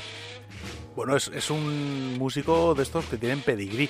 Digamos que vendría a ser la versión inglesa y auténticamente underground en su sonido de lo mismo que vendría a ser Michael Monroe. O sea, llegó a coincidir en el espacio y en el tiempo con sus referentes e ídolos, que básicamente eran la generación de Nueva York y de Detroit, de punk rockers y garajeros locos. Y además de coincidir en el espacio y en el tiempo, estuvieron a la altura pues en consumo de estupefacientes, en leyenda, en leyenda negra sobre todo, porque en este caso sí que hablamos de un tipo al que se le ha acercado el mainstream. Era el mainstream no, pero el mainstream a él le ha venido a visitar de vez en cuando. Sí, vamos a hacer un mini especial Jim Jones aprovechando la visita por nuestro país. La verdad es que es una banda que con la que lleva dos o tres años ha ido soltando canciones vinilo a vinilo al principio, luego condensó todo en, en un primer álbum que yo no tuve ninguna duda en incluir entre los mejores del 17, de 2017, porque para mí es, vamos, el sonido que tiene es, maravilloso, el, su directo es apabullante. Y que una de esas canciones que acabó, primero salió en, un vinilo en 10 pulgadas y que posteriormente acabó en el álbum, es I'll Decide.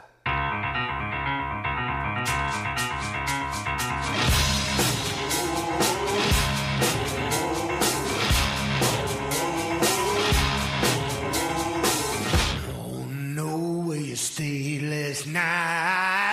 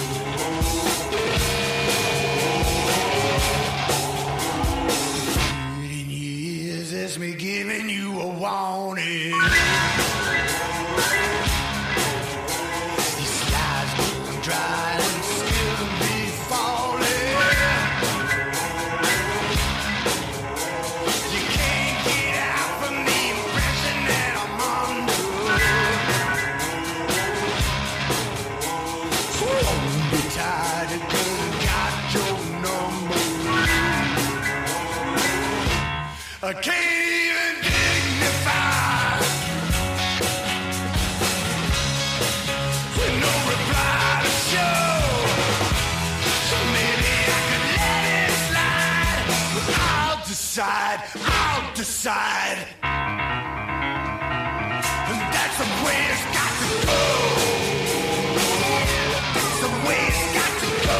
Rock and Roll Animal, Lex Rock. Esto es eh, una de las canciones que acabó en Supernatural, el primer trabajo de Jim Jones and the Righteous Mind. Desde luego, insisto, de verdad, soy un pesado, lo sé. Es algo con lo que llevo cargando tantos años. Para mí es uno de los artistas más infravalorados de la historia de la música. Su directo es colosal, da igual que no lo hayas visto, que no, lo, que no hayas escuchado ninguno de sus discos. Es de esa gente que te mete, que te arrastra. Es un auténtico rollo chamánico el que lleva, eh, ahora que van todos de negro con esos polos de cuello alto, con esos colgantes, con esa imagen siniestra, cruzando influencias con los Birthday Party de, Nick Cave, también con algunos con alguna parte de la carrera de, Tom Waits, aunque para mí no deja de ser un poco el, Jim Jones dándole vueltas a, a su personalidad, a sus gustos y a sus influencias, solo que esta vez con, con este empaque. Bueno, sigue siendo da un poco de vuelta sobre lo mismo que ha dado toda la vida. Quizá la vez que se ha salido un poco más de la oscuridad mm, garajera en la que está sumido ha sido con la review, pero mm, ha vuelto un poco al rollo de los Hypnotics. El, el proyecto, el nombre del proyecto, eh, viene de un libro de psicología social. Muy loco, que en realidad eh, lo he estado leyendo, no he leído el libro, pero es curioso porque parte del libro está dedicada a cómo en realidad nosotros tenemos impulsos intuitivos y luego los eh, racionalizamos y los justificamos racionalmente. Y la otra parte habla de, los, de la teoría de fundamentos morales y lo aplica a los libertarios, conservadores y liberales en Estados Unidos, que no tiene nada que ver con los anarquistas, son más bien lo opuesto. Pero es curioso que la- el, tiene un- el proyecto tiene unos toques, mm, no sé, psicotraya, como quien dice, bastante curiosos, sobre todo musicalmente, a nivel de sonido, vuelve a ser más pantanoso, más oscuro. El auténtico Swamp Blues, quizás esta vez un poquito más australiano. Es un tío de todas formas que yo le sigo en, en redes sociales. eh, tiene una conciencia política muy determinada, es un tío que no se corta, que, que te rebota siempre, te linkea eh, artículos interesantes y que tiene las cosas bastante claras. Este piano, a mí, hablábamos de la, de la Jim Jones Review, que es el proyecto anterior que tuvo, eh, un proyecto con el que parecía que se podía haber comido todo, por fin. Eh, recuerdo verle tocar en la Sala Arena para 700 personas en, en Madrid, cuando empecé viéndole en el Gruta, que estábamos 200 pirados la, primera vez. Pero si os fijáis, eh, eso, a, voy a pinchar una de las canciones del último disco del Savage Heart de Jones Review, el que sirvió como, como despedida, para que al final veáis esa conexión que hay a lo largo de toda la carrera de, de Jones con ese sonido. No es el sonido rock and rollero que escucharemos, por supuesto, del comienzo de, de la Jones Review, pero para que veáis cómo cuando perdió ese toque a Little Richard o, o a Jerry Lee Lewis, ya se estaba gestando en realidad este, este proyecto, el de Jim Jones and the Righteous Mind. Vamos a escuchar ese Seven Times Around the Sun.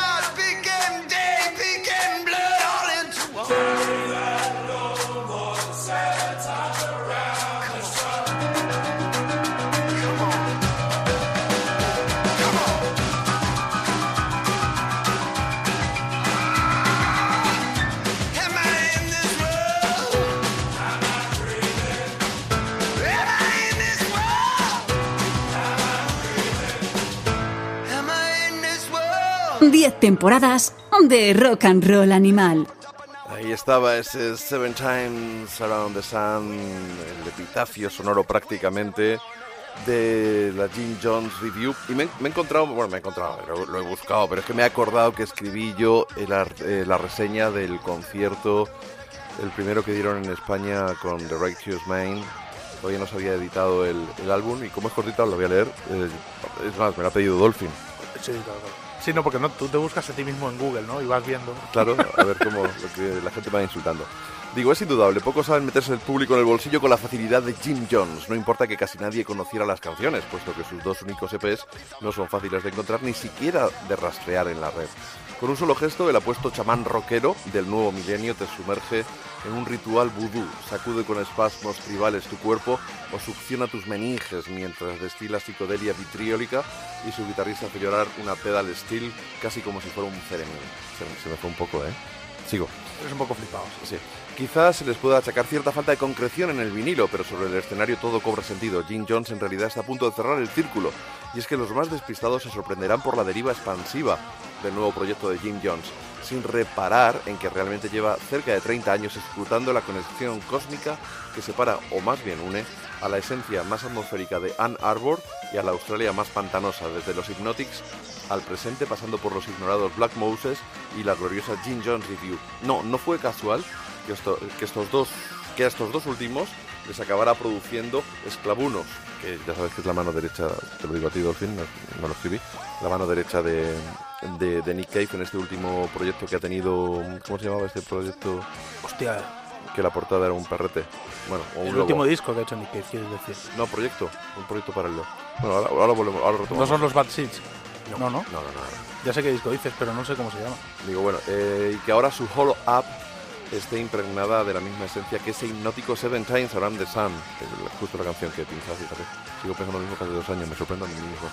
Digo, tampoco es casual ni sorprende en absoluto que ese vertiginoso rush final que, supuso Alpha Shit, una salvaje descarga de adrenalina que supuraba High Energy y que acabó con los mástiles de las guitarras apuntando al cielo, no habría desentonado en el repertorio de los Hypnotics, pero tampoco en el de la review. Claro que sí.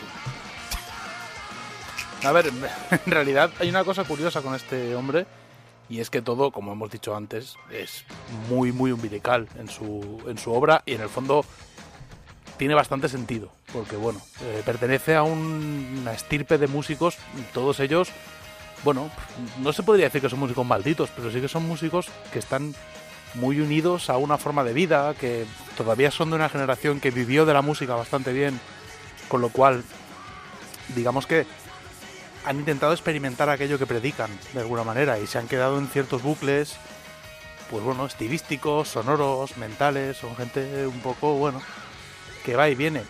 A partir de aquí, cuando te enfrentas a Jim Jones, siempre sabes más o menos qué terreno pisas, y en el fondo cualquiera que esté más o menos a medio camino entre el blues de New Orleans y el rollo garajero de Detroit, le va a gustar esto. No tiene muchísima más vuelta de hoja.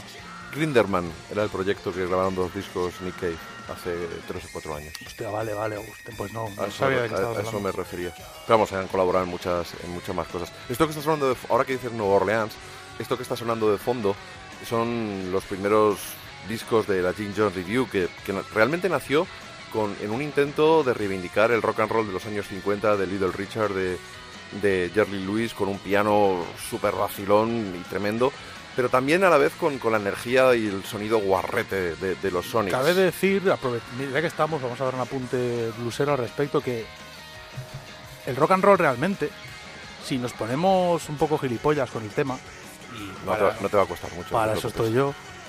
Eh, realmente lo que consideramos eh, este tipo de rock and roll con sección de viento incluso y Lo siento, teclados sabes que te no si, si yo el- proviene del jam blues o sea realmente todo lo robaron a los negros muy abiertamente tanto Elvis eh, y el rockabilly como este estilo de rock and roll más festivo porque realmente el jam blues Mira, Lowell Fulson, que fue el que compuso Three O'Clock Blues y que empezó haciendo blues rural, se mudó a California y en California contrató a Ray Davis, de saxo tenor.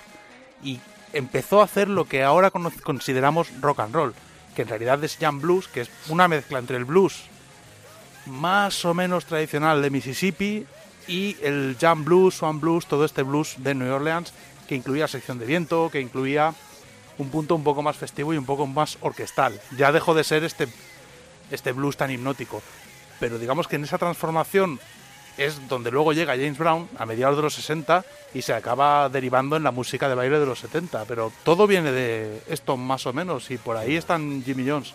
Yo creo que ya he reivindicado más de una vez ese, ese libro que es What's, What Was the First Rock and Roll Record. Y un día nos teníamos, cuando hagamos todos esos programas especiales que ya tenemos pensado, algún día teníamos que coger ese libro y recorrer esas 50 canciones e ir viendo esa evolución de, del nacimiento. Es que claro, te- tenemos la idea de esto es rock and roll, esto es punk, esto... Realmente las fronteras son tan difusas que el propio Jim Jones nos lo enseña, nos lo va enseñando a lo largo de su carrera. Pero mira, de, todos modos, es una cuestión de nomenclatura, la verdad. Lo cierto es que incluso en ese libro es todo muy relativo. Por supuesto. Porque el rock and roll empezó a ser rock and roll por Alan Freed prácticamente, que fue es quien se ha acreditado a sí mismo como, bueno, se acreditó, lo ha, ha sido la gente porque murió- sí, pero él era un DJ y se acabó metiendo en los créditos de canciones como el Maybelline, incluso Bueno. de, de- de Chuck Berry, por- para, para- era una forma de chantaje para pinchar a ciertos músicos. Alan Freed es legendario por dos cosas. La primera, porque es el tipo que empezó a llamar al rhythm and, al rhythm and blues eh, y, a, y a este tipo de rhythm and blues, de hecho, rock and roll, fue, fue Alan Freed. Y era un tipo muy popular. Y la otra cosa por la que es famoso es por, Por la payola, ¿no? Por el por juicio. la payola, porque lo tuvo que declarar en el Congreso. Le prohibieron volver a dedicarse a la, a la radio y murió en el 65, unos años después de cirrosis. Cubierto de alcohol y pobre como una rata cuando era un tipo millonario. Gracias a el hecho de que como tenía tanta influencia y lo que él decía por la radio era lo que subía en ventas, incluso conseguía créditos de canciones. El tipo era un campeón. Sí, pero vamos a dar la vuelta a, a la, un poco a, a la moneda, ¿no? Quiero decir, realmente no es que gracias a... Es que muchas veces era la condición para pincharte, que le incluyeras en los créditos. Claro, pero él- Y, pero- de- y por eso su nombre aparece en, en los créditos de un montón de canciones como autor que realmente no escribió ni, ni No, no, media nota que ni media letra. A lo que me refiero es que Alan Free tenía el poder de hacerte popular. Claro, y- Cosa que no volvió a suceder prácticamente en el mundo ¿qué de la música. Pero ¿qué es la payola? Pues la payola es que te paguen por pinchar un disco en lugar Sí, de... es la- Y, y lo hemos visto en, en O Brother, en la película de los hermanos Cohen. Payola es la eh, contracción. en la película de, los, de Cadillac Records también. Claro, no es un término que es ni latino ni parecido. Es la contracción de pay, de pagar, y, y los eh, reproductores de la RCA, que la compañía se llamaba Victrola o algo así. Entonces, Payola viene de ahí. Pero vamos, que digamos que eso fue un escándalo bastante tocho porque en Estados Unidos la ley prohíbe que tú pinches una canción en la radio si no avisas que es un anuncio cuando estás cobrando por ello. Y de ahí viene la peli. En España lo puedes hacer y la ley no te mete en la cárcel. Pero en Estados Unidos te metes en un lío bastante serio al punto de acabar siendo pobre y morir mm, que ardió tres días el cadáver de Alan Freed, pobrecito mío. Sí. Oye, una cosilla. eh, perdón por el autobombo, pero os recomiendo que os vayáis a Google y pongáis Sonic Wave Magazine Jim Jones JF León. Y es una entrevista que le hice en 2009. Recuerdo que antes de su primer show en, en la sala Gruta 77, de hecho el saludo que, que habéis escuchado es de, de aquella época, de esa, de esa entrevista con el sonido del restaurante de fondo.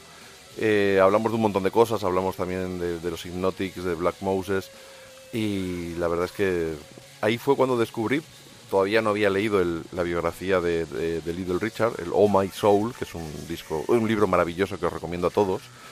Y él me dijo, no, sí, es como estar tocando en el You Drop In. Y yo, ¿eh? ¿Cuál?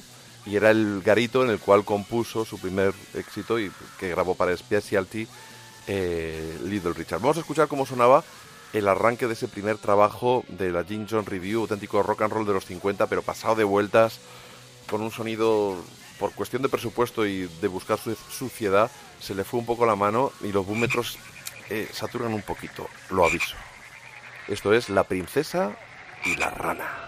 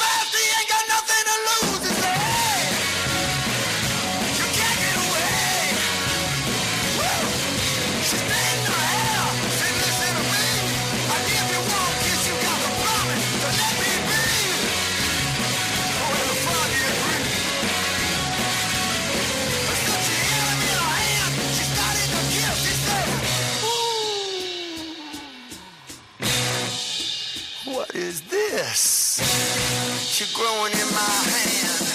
You're the man,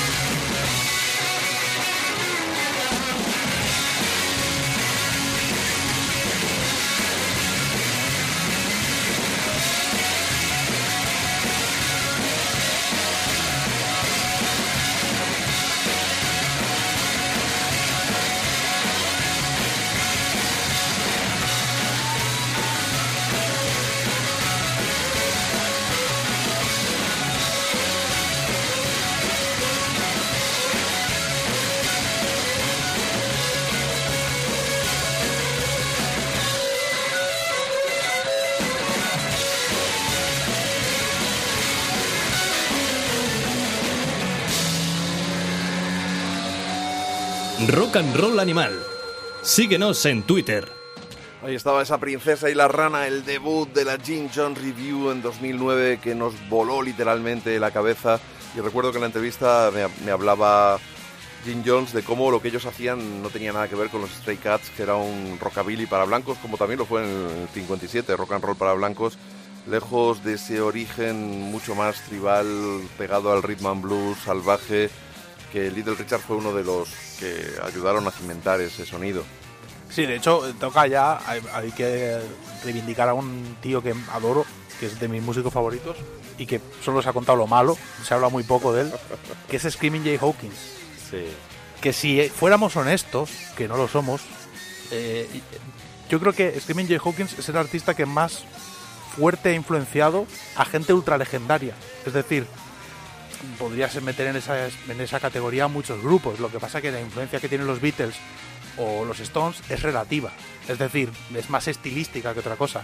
Pero es que Screaming Jay Hawkins lo han copiado desde, bueno, desde Alice Cooper hasta Marilyn Manson, pero de una forma... Pasa- pasando por Arthur Brown con su canción Fire. To- sí, Arthur Brown, todos, o sea, absolutamente todos. O sea, es una cuestión espectacular y realmente tanto los Hypnotics como todo lo que ha hecho Jim Jones tiene un tufo enorme a Screaming Jay Hawkins. Pero yo veo más, más que la música, que también, por ese rollo pantanoso, también ese rollo chamánico, ese rollo de vudú, de teatralidad en directo. Bueno, es que, de, de- claro. de ser casi un predicador. Hay que tener en es Fantastic Negrito, es otro tío que realmente que recoge muy bien ese legado. La- realmente la peli de Screaming Jay Hawkins es que él es curioso porque revisando su vida yo no sabía que yo sabía que lo habían de pequeño lo abandonaron, lo adoptó una familia que eran pies negros, eran indios pies negros, una señora que se dedicaba a adoptar chiquillos y uno de los que adoptó fue Screaming Jay Hawkins. Screaming quería ser cantante tenor de ópera y él a los 14 años se borró de todo, se mintió con la edad y se alistó a eh, al ejército, se fue a la Segunda Guerra Mundial.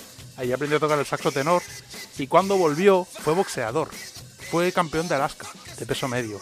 Y en ese proceso entre que fue a la guerra, lo capturaron como prisionero, estuvo un año y medio en el Pacífico como prisionero, volvió, fue boxeador, trabajó en mil La cosas. guerra de Corea, supongo, ¿no?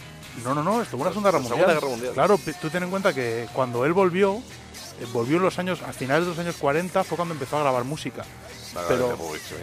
Estuvo cuatro años dando vueltas por ahí de boxeador, haciendo currillos, y cuenta la gente que lo conoció en esa época que fue cuando se le empezó a girar la tuerca, pero de verdad. Entonces la historia es que él en realidad quería ser un músico de orquesta o un cantante de ópera y se cruzó con un productor que es Arnold Arnold Maxim o algo así, pero bueno, estoy hablando de memoria. Y este productor que había escuchado una grabación del 53 o del 54 de I Put a Spell on Me, pero que On era You. un On You, pero que era parecido a lo que hizo Nina Simone, era una baladita. Él la grabó como una baladita con su voz de tenor a lo loco. Y este tío la escuchó y le dijo, no, tienes que grabarla a lo loco. Y Screaming se negó. De hecho no era Screaming todavía, era simplemente Jay Hawkins. Entonces el productor lo que hizo fue organizar una especie de bacanal llena de comida, alcohol, whisky, los emborrachó a todos al punto de que no, nadie se acuerda de la grabación y fue cuando grabó la versión que todos conocemos de la de Putas Spell on Me, que en su momento... You. You, perdón. En su momento fue prohibida en las radios por considerar que incitaba al canibalismo. Ojo, ¿eh? la tuvieron que suavizar bastante para poder reproducirla y así arrancó su carrera. Pero lo curioso es que él incluso renegaba de haber hecho eso. Le tuvieron que enseñar fotos del estudio para que se creyera que era el que cantaba. Y a partir de ahí Qué buena historia, no la conocía. y a partir de ahí, de hecho, el que le metió, justo que lo mira, por casualidad lo hemos nombrado, Alan Freed, fue el que le dijo, te- no sé, lo- la cifra varía de 300 a 2.000 dólares. He leído varias historias, pero bueno, lo que se sabe perfectamente es que fue Alan Freed el que le dijo, no tienes huevos a salir al escenario, pero en un, en un ataúd cubierto de fuego y salir de dentro del ataúd. Y le insistió tanto que lo hizo.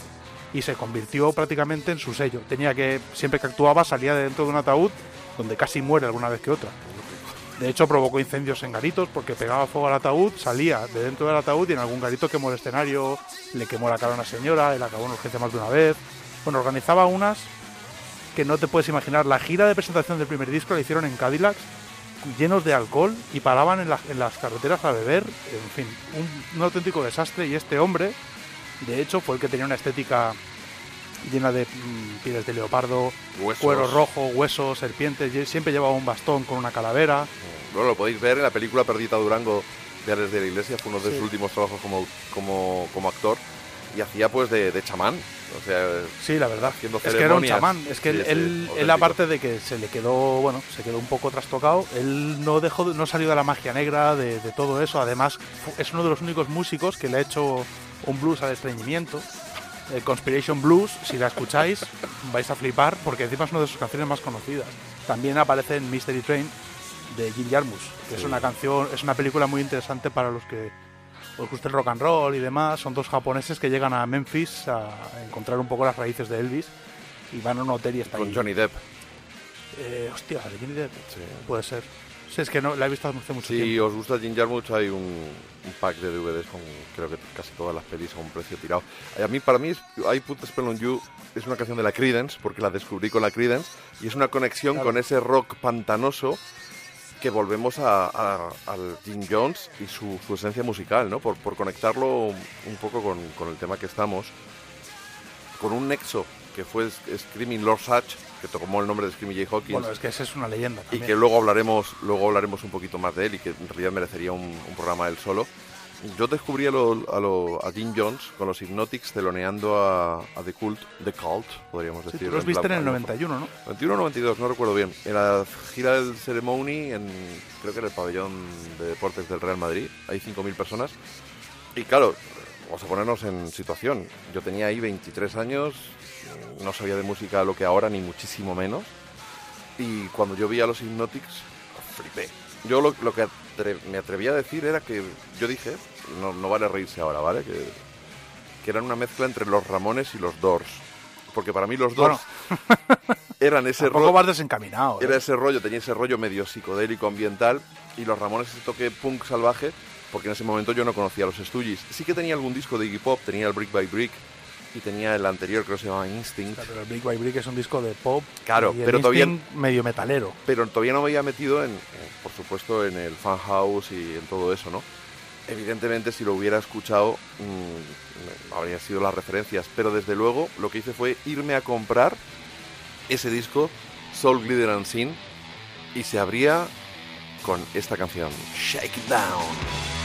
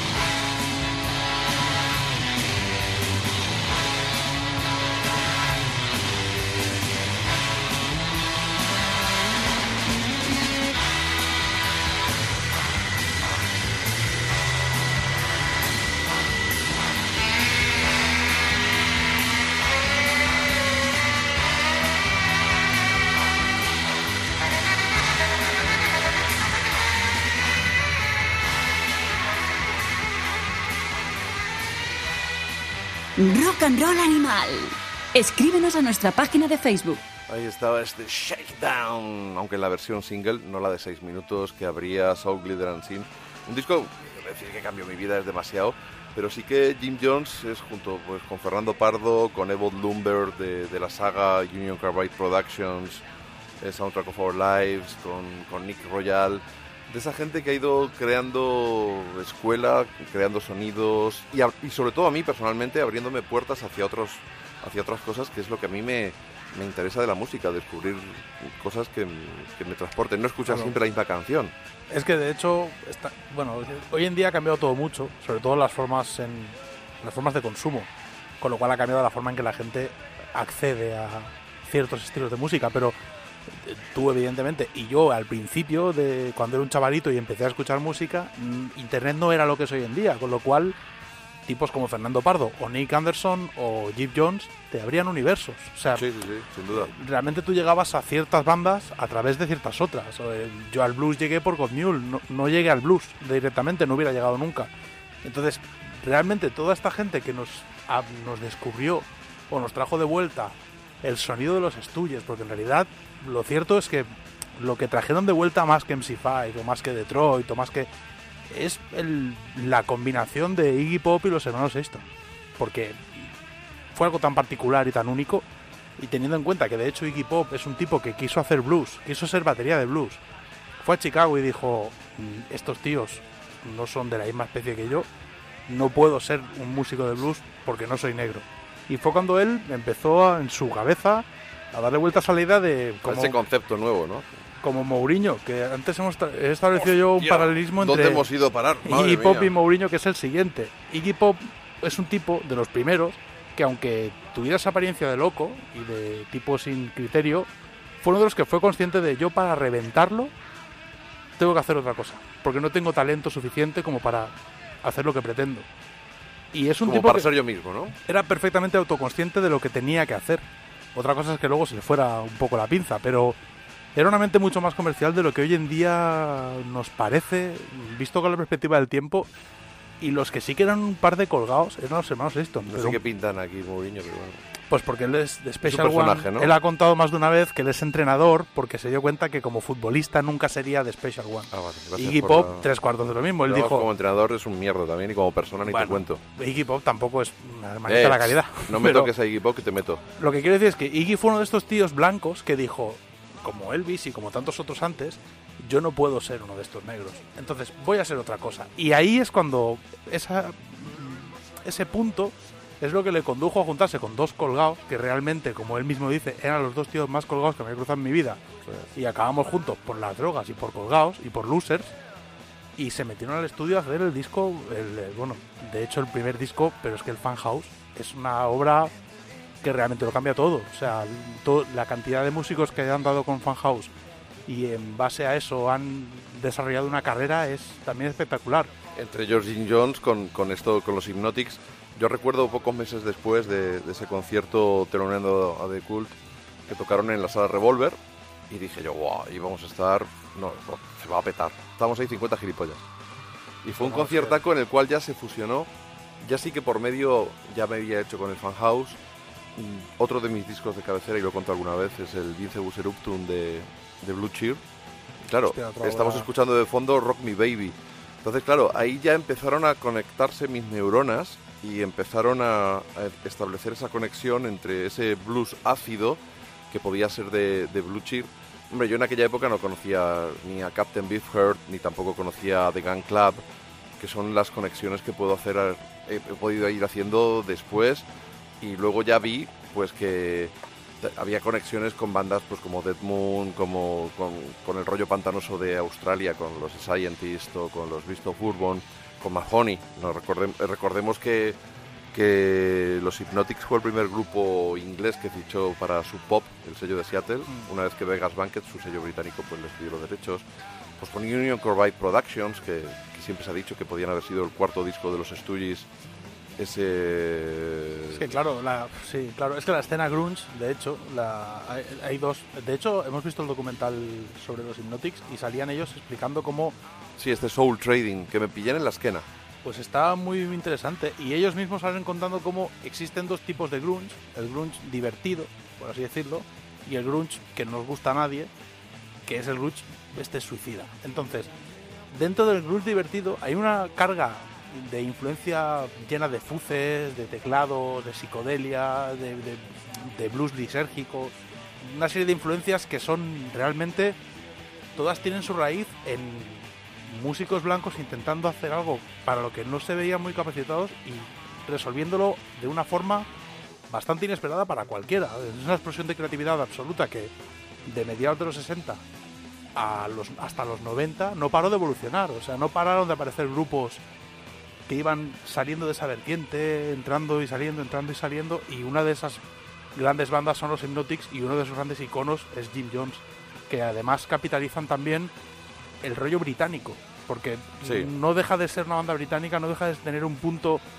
distinto, las letras unas connotaciones distintas, incluso los mensajes ya no, ya no se quedan simplemente en el rollo de la magia negra o tiene ese punto de crítica social o bueno, de alguna manera que también viene un poco de Detroit, pero que de alguna manera intenta meterse en tu psique a moverte a algo, no sé en qué medida, y muy muy relacionados con las drogas, evidentemente, porque Jim Jones, de hecho viendo el documental, te queda un poco la sensación de que Jim Jones lo que le gusta de verdad era el piste. es el alpiste.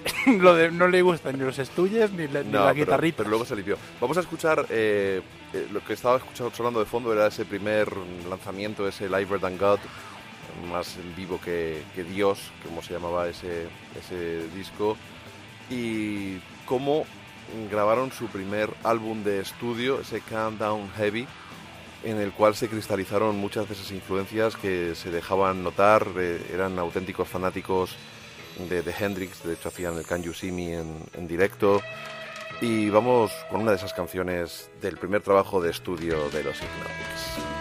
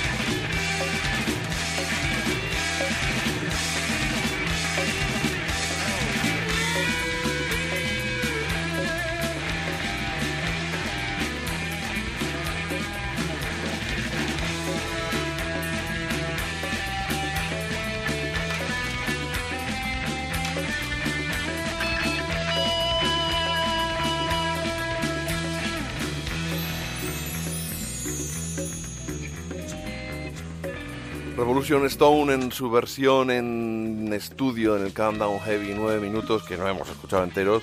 Y aquí podemos entender mm, pues varias cosas. Primero la evolución, porque estaba en ese primer disco en directo en el Live Than God con un sonido más pesado, menos etéreo, más, más contundente. Y, y luego en esta toma de, de estudio pues sí que se puede entender mm, lo que yo decía de los dos, eh, esa forma de meter esos teclados, Sí, hombre, claro, es que a ver, de hecho en la movida de los dos ves es otra banda surgida de esta de lo que estábamos hablando, de esta forma particular de, de interpretar un legado y ir un poco más allá, no quedarse no quedarse simplemente en imitar, Sí, ellos crearon un sonido. crear un, evidentemente. crear un, un sonido a, a raíz de no ser capaces a lo mejor de resolver de la forma en que lo hubieran hecho. También hay una influencia de las drogas muy, muy grande en todo esto. No vamos a hablar de manera positiva de las drogas porque no es así. En- no son algo positivo realmente. Eh,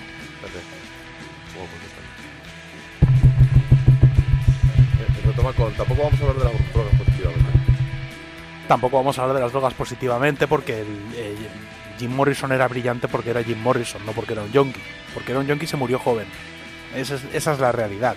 De hecho, de los pocos tipos a los que he oído hablar con criterio, siendo una leyenda sobre las drogas, es a Lemmy Kilmister, que realmente lo que plantea es eh, la realidad. Lemmy, la historia de Lemmy, que es otro tipo que quiso hacer blues y acabó, con, acabó montando Motorhead, es un, es un crema.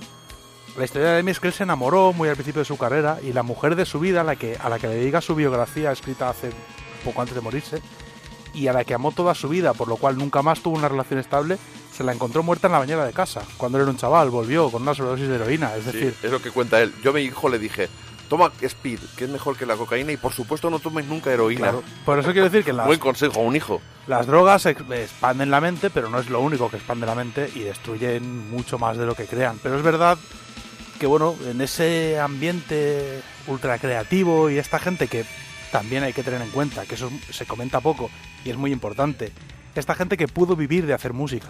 Porque si tú puedes vivir de hacer música y dedicarte exclusivamente a experimentar con el sonido y a culturizarte, es mucho más fácil avanzar. Porque... Y caer en las drogas también porque tiene mucho tiempo libre. Sí, también caen en las drogas, y, y pero tienes dinero. hay que tener en cuenta que no, no es lo mismo intentar ser creativo teniendo un trabajo de 40 horas semanales o 70 horas semanales Sí, eso es obvio. que dedicarte realmente a que una discográfica te financie tus ideas de la olla. Así es como salen las grandes obras y así es como la gente cambió el rumbo de la música. No ya hay sea la. Velvet, ya sean los Stooges, un montón de artistas Cualquier que ahora mismo mm, no pasarían de una independiente y no llegarían evidentemente... no llega en ningún sitio, pero es que esto estuvo pasando hasta los 90. Luego ya, bueno, es todo más complicado. Suicidio de la industria que comentaba yo. Pero bueno, es, es verdad que los dos son otro de esos grupos. Lo que no son tan ácidos ni pantanosos. No es una banda tan densa realmente. Sí. A nivel sónico, quiero decir. Sí, pero tienen sus momentos etéreos. Lo que hemos descubierto también con este documental, muy, muy recomendable que hizo uno de los miembros de la banda, por cierto, es que aparte de este consumo desaforado de, de drogas de, de todo tipo y ser unos junkies de, de cuidado, pues eh, cautivaron a mucha gente. Eh, hemos contado que en España vinieron de mano de The Cult, pero que Black Crowes, que Chris Robinson flipó con ellos cuando, cuando descubrió su disco, el Countdown Heavy, y se los llevó de gira por, por Europa y acabó produciéndoles el disco siguiente al Soul Guider and Sin. No lo toméis esto de una manera cronológica porque estamos saltando un poquito en el tiempo en, en la carrera de, de los, de los Hypnotics y graba, de los Hypnotics, que he descubierto que se dice, por cierto, en, en el documental. Hypnotics. Y acabaron haciendo ese. ¿Cómo era? Crystal Ball Machine, me parece que se llamaba. oh. Sí, tío, Porque esto, no- esto no está. The Very Esto no está en ningún... Yo, Crystal Speed Machine. No está ni en Spotify. Toma, Millennial. yo no lo había escuchado y no me gusta nada. Lo he escuchado contigo Mm. y, hostia, pa- eh, a ratos son los eh, Black Crows. No son... Claro. A ratos no son directamente los Hypnotics. Le pregunté por ello a, a Jim Jones en esta entrevista que podéis leer en la revista Sonic Wave Magazine. Y dice que dice que en ese momento que estaban mucho más interesados en algo más rock, tipo Grand Funk Railroad, Y Chris Robinson dice, nos animó a sacar lo mejor de nosotros mismos aportando un toque sureño y fue fantástico, pero tampoco es algo en lo que piense demasiado ahora, es como un recuerdo lejano y borroso. Sí, no, claro. Sí, borroso. Borroso como casi 20 años de tu vida, desde el 78 Sí, hasta el señor. 98. Pero sí que había temas que sonaban muy, muy potentes. Los primeros sonaban más a, a lo que conocíamos de, Hay un par de los canciones. Hypnotics, pero luego por medio hay mucho rock sureño. Dolphin, que es el rock sureño es más blanco, pero tienes que Parece- asumir que no todos somos negros como tú. Caras B de la Mórica, lo que he escuchado antes. Anda, vamos a escuchar una de esas canciones contenidas en el The Very Crystal Speed Machine.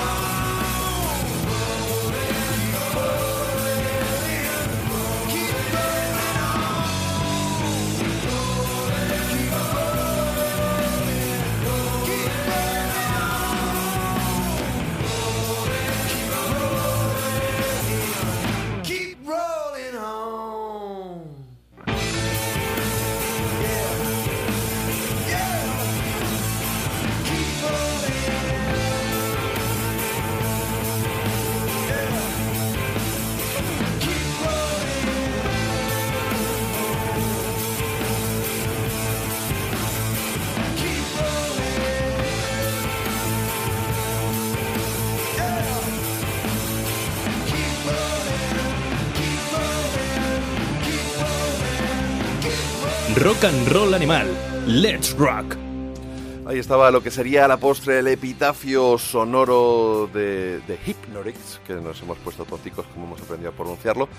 Y un disco que, bueno, os, os recomiendo una entrevista que sale en el Ruta 66 de este, de este mes, de enero, que hace Mario Silvestre, y le pregunta por la separación de, de los Hypnotics en el 98. Y le responde Jim Jones, concretamente fue en verano, creo que la banda estaba quedando sin energía y nadie estaba ya por la labor, surgió el Britpop y fue la muerte. Yo estaba desintoxicado y con un hijo y no quería volver a joderla, quería trabajar duro y seguir así. Así que hablé con los chicos y les dije, si no queréis tocar estas fechas, tenían una gira que les habían ofrecido, por cierto, dice, hemos terminado. Ese fue el final de los Hypnorix. Bueno, es que tampoco iba mucho más allá la banda.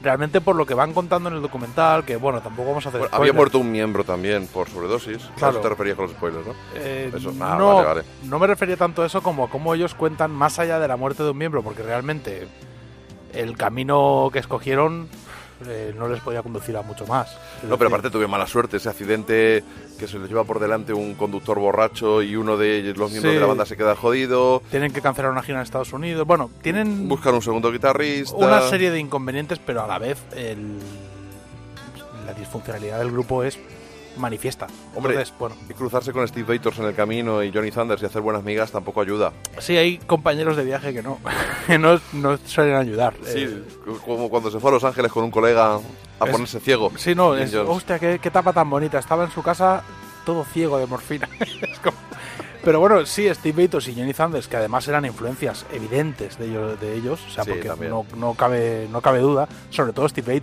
ma- porque realmente Johnny Thunders es una figura de muy cool del rock and roll, pero que realmente, hostia, está un poco sobrevalorada. Eh, Lo digo sabiendo que me puedo llevar la del atún. Te la llevas la del atún. Los New York Dolls son tremendos y crearon cosas. El disco Lamb No, de los Heartbreakers que es sí. espectacular. Es un y Johnny Sanders que hizo un puñado de canciones cojonudas. Poeta perdido Bueno, que tiene perdido en solitario fantásticos. Ya, pero quiero decir que Johnny Thunders Te tiene... recuerdo tu papel en el programa que eres el puto becario. Johnny Thunders tiene una legión de gente Stop. reivindicándolo cuando en realidad Johnny Thunders no juega ningún papel en la historia del rock and roll. Es un, es un- Oh. no es verdad, no pasa nada, pero sí se puede decir. No pasa de nada. hecho, lo has dicho, pero. De hecho, en palabras de Johnny Ramone, los Hellbreakers no eran un grupo, eran unos junkies. Y eso lo dijo Johnny Ramone. pues, eh, no lo digo yo. Pues el, el Lamb está a la altura de cualquier. de- del mejor disco de los Ramones, sea cual sea. bueno, vale. Sí, vale. sí. Sí. Bueno, vamos. es, que, es que ya estamos. Vamos es que a romper. flipaos. Vamos a, Es que- vamos a romper. eh, Yo creo, yo esta- sincer- este- sinceramente, te- mira lo que le pasa a la gente que tiene a Johnny Thunders de referente. Gente Sí, muerta es- eso es sobredosis. Sí, sí, en su carrera arruinada. Ah, tengo un chiquillo, no quiero volver Bueno, a la música. Vamos a escuchar a Black Moses, que fue el segundo proyecto de Jim Jones tras los Hypnorix y antes de la Jim Jones Review. Así se abría el, el álbum de debut en Barrow Deb con este Second Skin.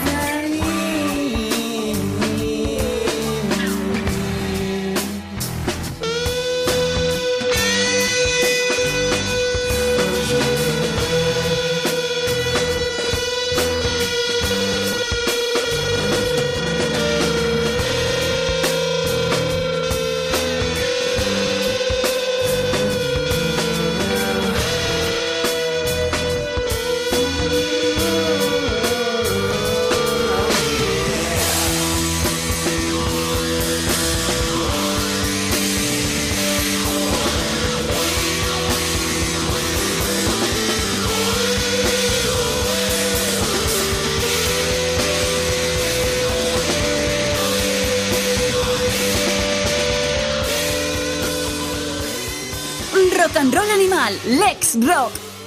Ahí estaba esa salvajada Black Moses.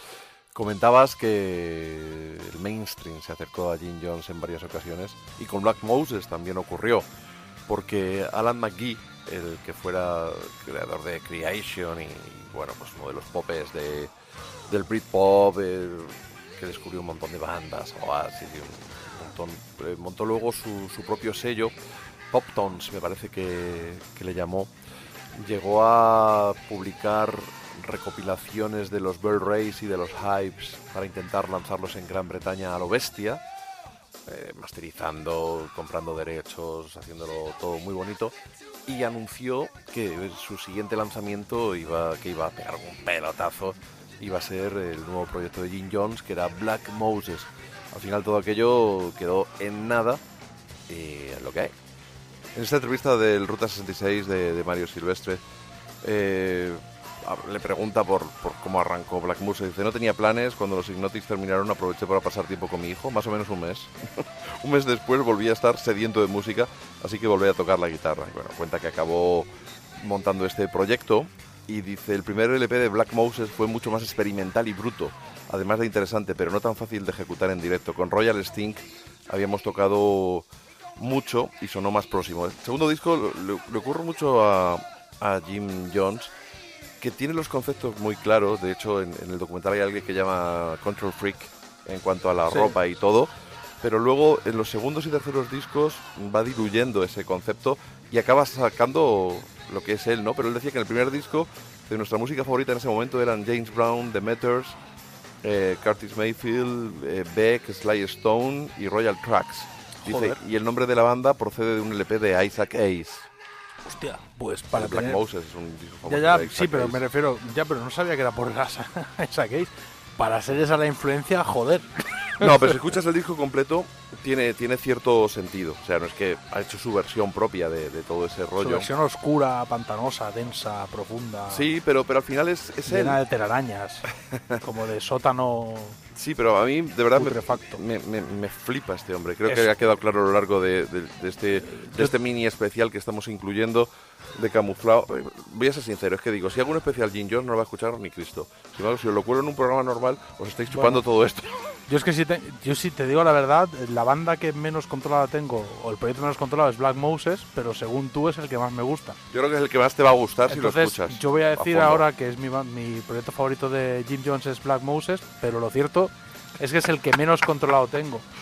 No, pues de verdad que, que os sirva todo esto para entrar en el universo de este tipo maravilloso, Jim Jones, que os recuerdo que está de gira con su último proyecto, Jim Jones and the Righteous Mind, y el 16 de enero, o sea, ya, en el Rasmatas en Barcelona, el Rasmatas 3, el 17 en el Loco Club de Valencia, el 18 en el Sol de Madrid y el 19 en el Gel Dorado de Vitoria. Yo creo que hay que ir a Madrid y habría que plantearse ir a otro concierto, Dolphin. Pasa que nos podemos hacer un Larkin Poe y luego no ir, claro. Lo que pasa es que no. Ni el de Madrid ni a otro. No sé qué días. 18 es viernes. El 18 es viernes y el 16 tocan en Valencia. No, Barcelona el, el 16 que es eh, miércoles. El jueves en Valencia, Pues pues, molaría hacer Valencia-Madrid. podríamos. No hay Yo- huevos, no hay huevos. Tú I votas mean, que sí. Yo, yo estoy dentro. A favor, levantemos la mano. Dos. Bueno, somos dos. En contra, Yo ninguno. est- Estoy dentro. No está mi mujer, no está la tuya, no están los perros. Bueno, sí están los perros, pero no votan. O sea que- Bueno, pero yo tengo disponibilidad para hacer eso, sin Pues excesivos problemas. Bueno, pues nos vamos a despedir con una de esas canciones de Gene Jones and the Righteous Mind que sirve para cerrar este pequeño tributo de auténtico fan devoto, como habéis podido comprobar en esa foto que he colgado en redes sociales de mis cuatro camisetas y no sé cuántos CDs de este hombre. Tienes cuatro camisetas. Sí, tengo una de los Hypnotics que me compré en la Azquena este verano, pedazo de concierto. Y un- espero que vengan de gira. fricazo, tú, eh. tengo dos de Jim Jones Review, una me la regalaron, otra me la compré yo.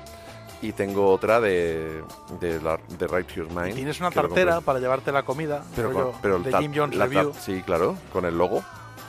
Sí, y una cantimplora de los Hypnotics, ¿no? Para Sí. cuando vas de excursión. con los Boy Scouts. Claro, la cantimplora de los Hypnotics. Venga, nos vamos con los Righteous Mind y seguimos en Rock and Roll Animal.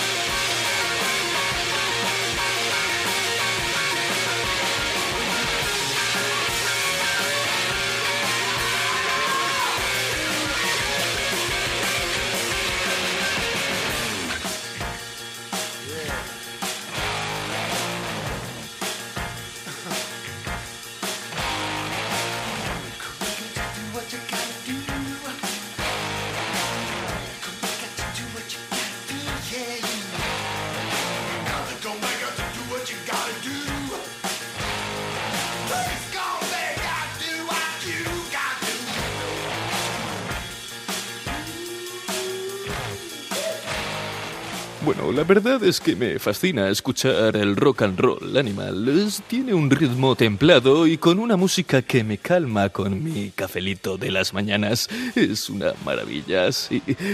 Me fascina el rock.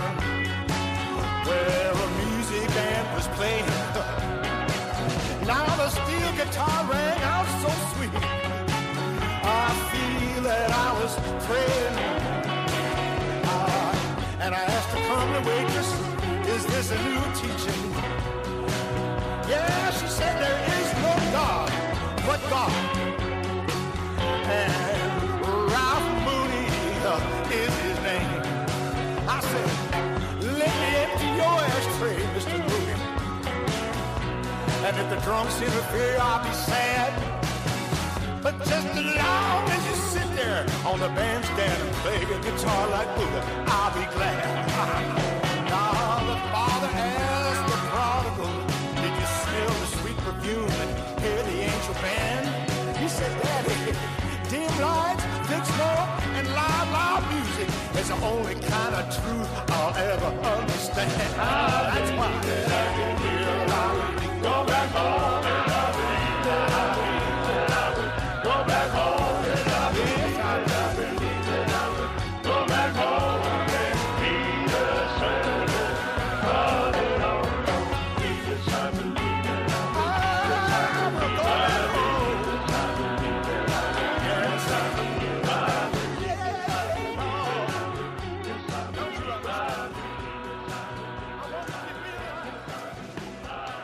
And animal. Lex Rock.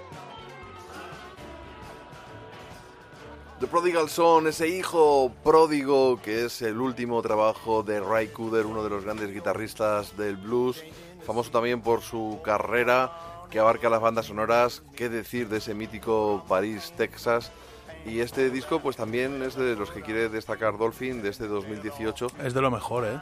Es un discarral. Yo no lo he escuchado entero, lo, A mí confieso, es que me gustó mucho. mogollón.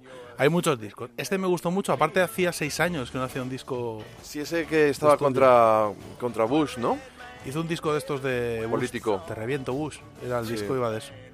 Este es, bueno, es un disco también muy cinematográfico. Ray Cooder, hay que tener en cuenta que Ray Cooder es el puto amo porque le enseñó a tocar con cinco cuerdas en Open G a Keith Richards. Fue el que le dijo, muchacho, ven aquí un momento para una cosa. Y gracias a eso tenemos pues desde Brown Sugar hasta el Exile of Main Street.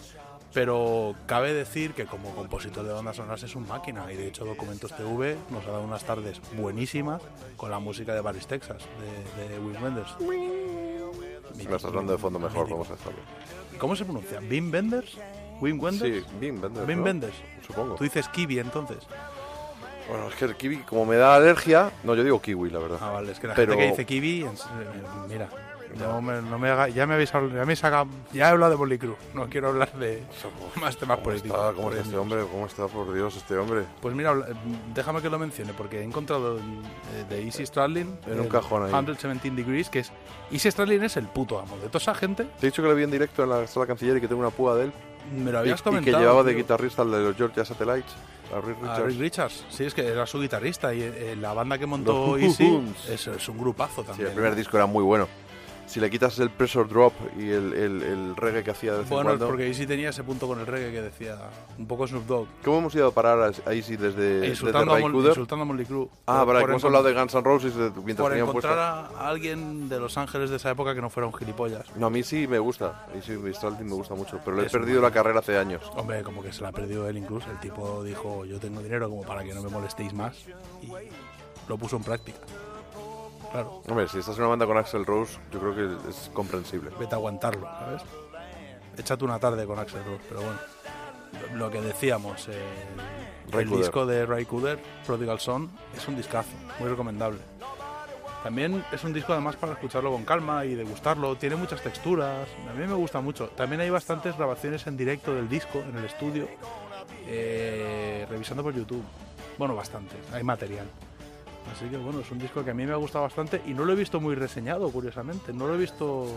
Lo dices con tonito, ¿no? No le viste muy No, no, lo digo en serio, porque no lo he visto muy. Y me llama la atención porque Ray Cooder es un máquina. O sea, Ray Cooder es un tío aparte. Sí, pero ¿cuándo ha salido? Eh, no lo sé, tío. No te lo sé decir. No lo sé porque yo tengo alertas de artistas y disco, pum, y lo escucho. No sé, no, te, no tengo Sí, idea. pero los pero tú luego compras revistas para ver si está reseñado o no. Bueno, busca, Mm. busca otras revistas que vas a comprar. Yo no compro revistas, tío. Estamos en 2018. O sea, yo aquí tengo un disco de Ray Cooder en directo. Ray Cooder and Corridos Famosos. que Esto es una castaña, pero... Bueno, a ver, porque Ray Cooder ha hecho muchos discos, tío. No te pongas así. Sin embargo, tengo Ray Cooder Election Special. Este, es el que disco decías, ¿no? es ¿O del no? 2012. Yo creo que es este el que Es tú este, decías. es este. El que hizo contra Bush. Y contra Matt Romney, y habla de Guantánamo, y habla de unas cuantas cositas. Sí, no, es una sacada de chorra contra el gobierno y contra el establishment norteamericano. También saco por aquí el My Name is Buddy.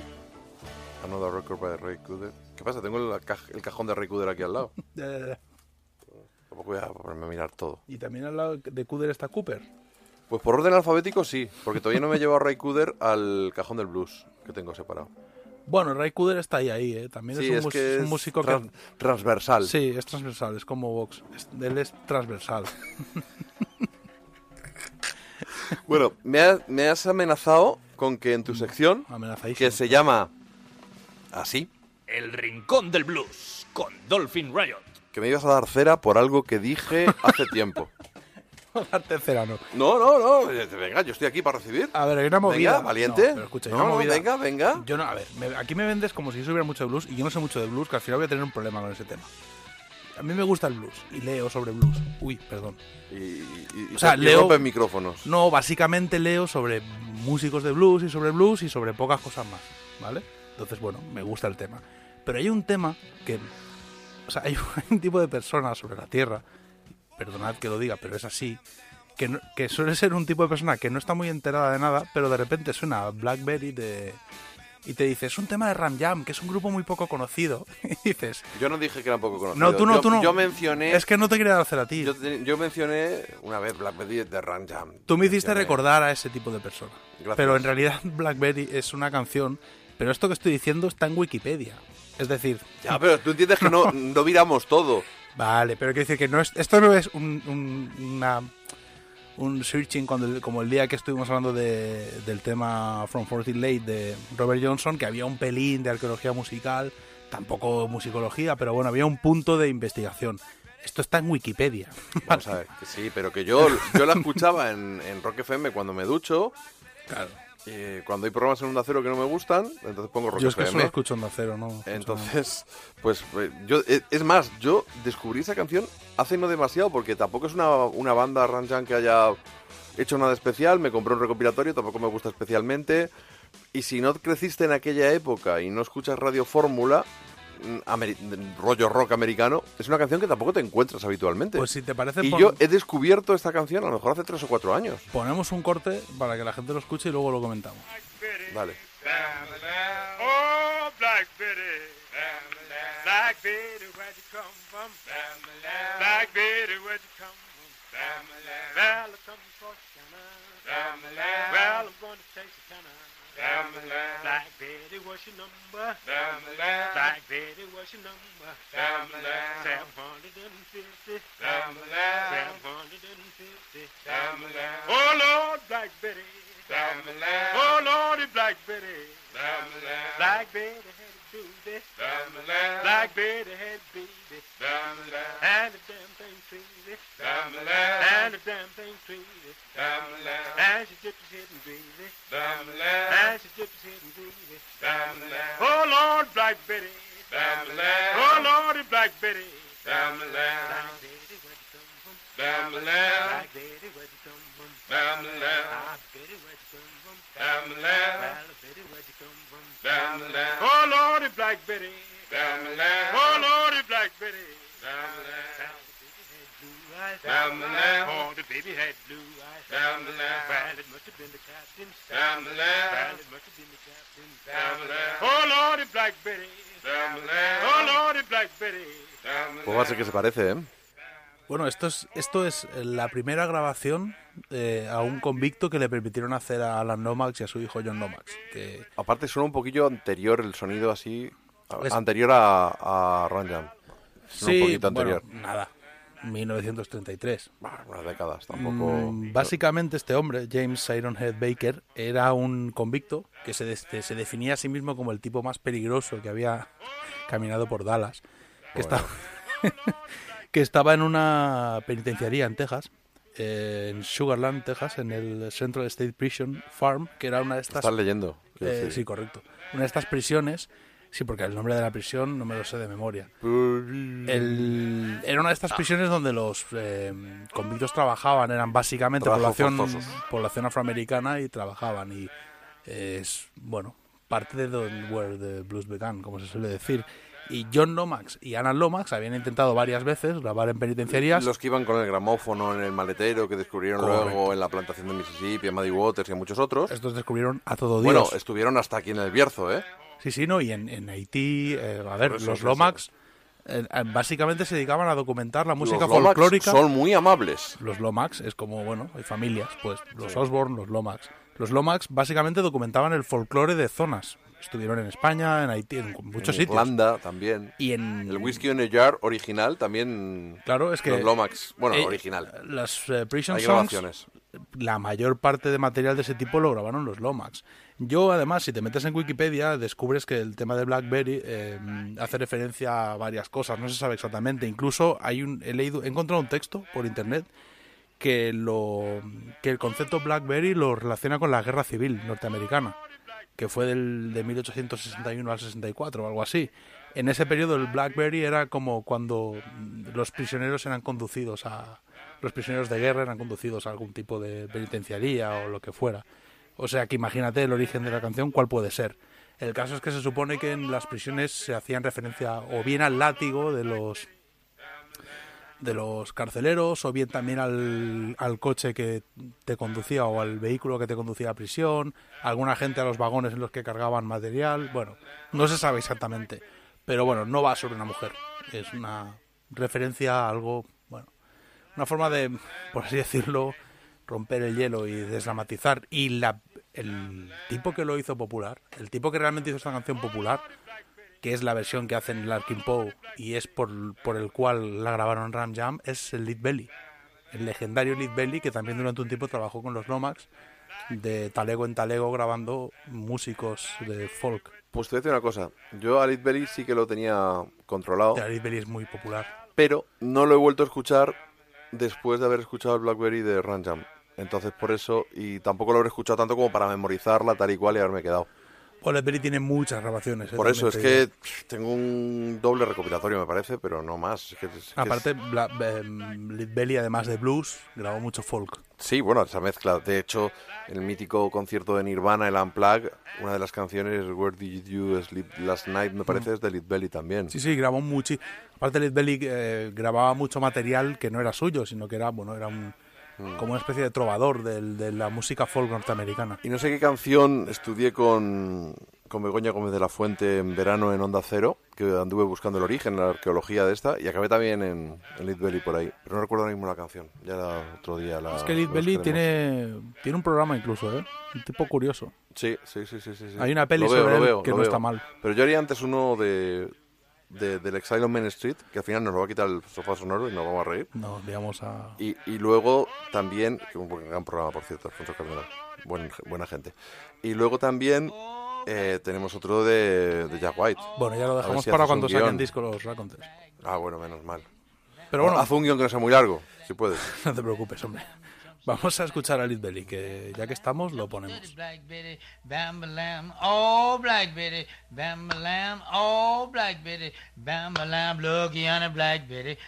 Betty, bam ba lam, looky on a Black Betty, bam ba lam, turn around Black Betty, bam ba lam, jump down Black Betty, bam ba lam, oh Black Betty, bam ba lam, oh Black Betty, bam ba lam, Black Betty had a baby, bam ba lam, Black Betty had a baby, bam ba lam, little thing went crazy. Bien, o sea, yo, vale, yo pillo, porque yo cuando mencioné el canal de YouTube de, de estas hermanas Rebeca y Megan, que no, la morena y la rubia, pues que son Larkin Poe, yo dije que esta canción, por ejemplo, la hacían ahí dando golpecicos en, en la pared de un baño. Porque están imitando al Claro, de Ranjam. Pero he de decirte que si pillo yo, pilla tu amiga Afri, porque en la crónica que nos Sí, hizo bueno. del bolo de Larkin Poe, dijo, tocaron el Blackberry de Ranjam. O sea, que aquí si pillamos, Compañera- pillamos todos. Compañera del metal. Eh, bueno, sí, no le iba a hacer la conducta a Afri, encima que nos hace el favor de mandarnos un audio. No, pero, Pero, no, favor pero me refiero que, es- relativo, favor que me- relativo. lo que me hace gracia de esto es que es una confusión habitual de algo que es bastante o de dominio o debería ser de dominio público porque no es una información Estás que cuesta palmando, encontrar estás palmando. el qué Vas a palmar, eh, vamos a escuchar la de Larkin Poe, pero después, por listo, te voy a hacer palmar. bueno pero si Y yo te, voy a explicar por, y te voy a explicar por qué. Pero luego, después de que escuchemos, Uy, después de que escuchemos, Vamos, que encima que estoy intentando eh, decirte que no te lo digo para en No, no, plan no, no, deberías no, no, saberlo no, pero si, me llama la si atención. te- si- si lo mismo voy a hacer yo contigo. Ya ves, ah, tranquilo.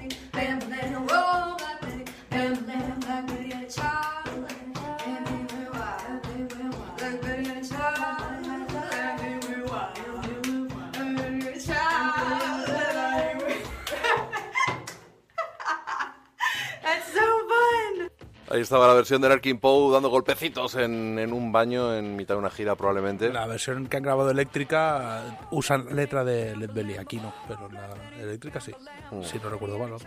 Último disco hay que decirlo, muy bueno el último disco de esta muchacha, vino on Faith. El anterior Peaches me parecía un- una mierda, una mezcla de cosas raras. bueno Bueno, pero no me importa decirlo, igual No, que pero es era que- seguidor de su canal de YouTube, el disco no me gusta, yo lo digo, yo no soy como tú, Pero es que te complicado. autoengañas. es No, con no es que un mal disco. A ver, no me Sí. autoengaño. Hay que, hay que poner las cosas en contexto. Jack White no ha hecho Pero el mejor escucha, disco de a ver, 2018. Es que no se puede juzgar los discos que hace la gente sin ponerlos en contexto y ponerlos en valor. Y estas chicas eran youtubers que pasaron de ser youtubers a grabar con Steven, eh, Steven Tyler.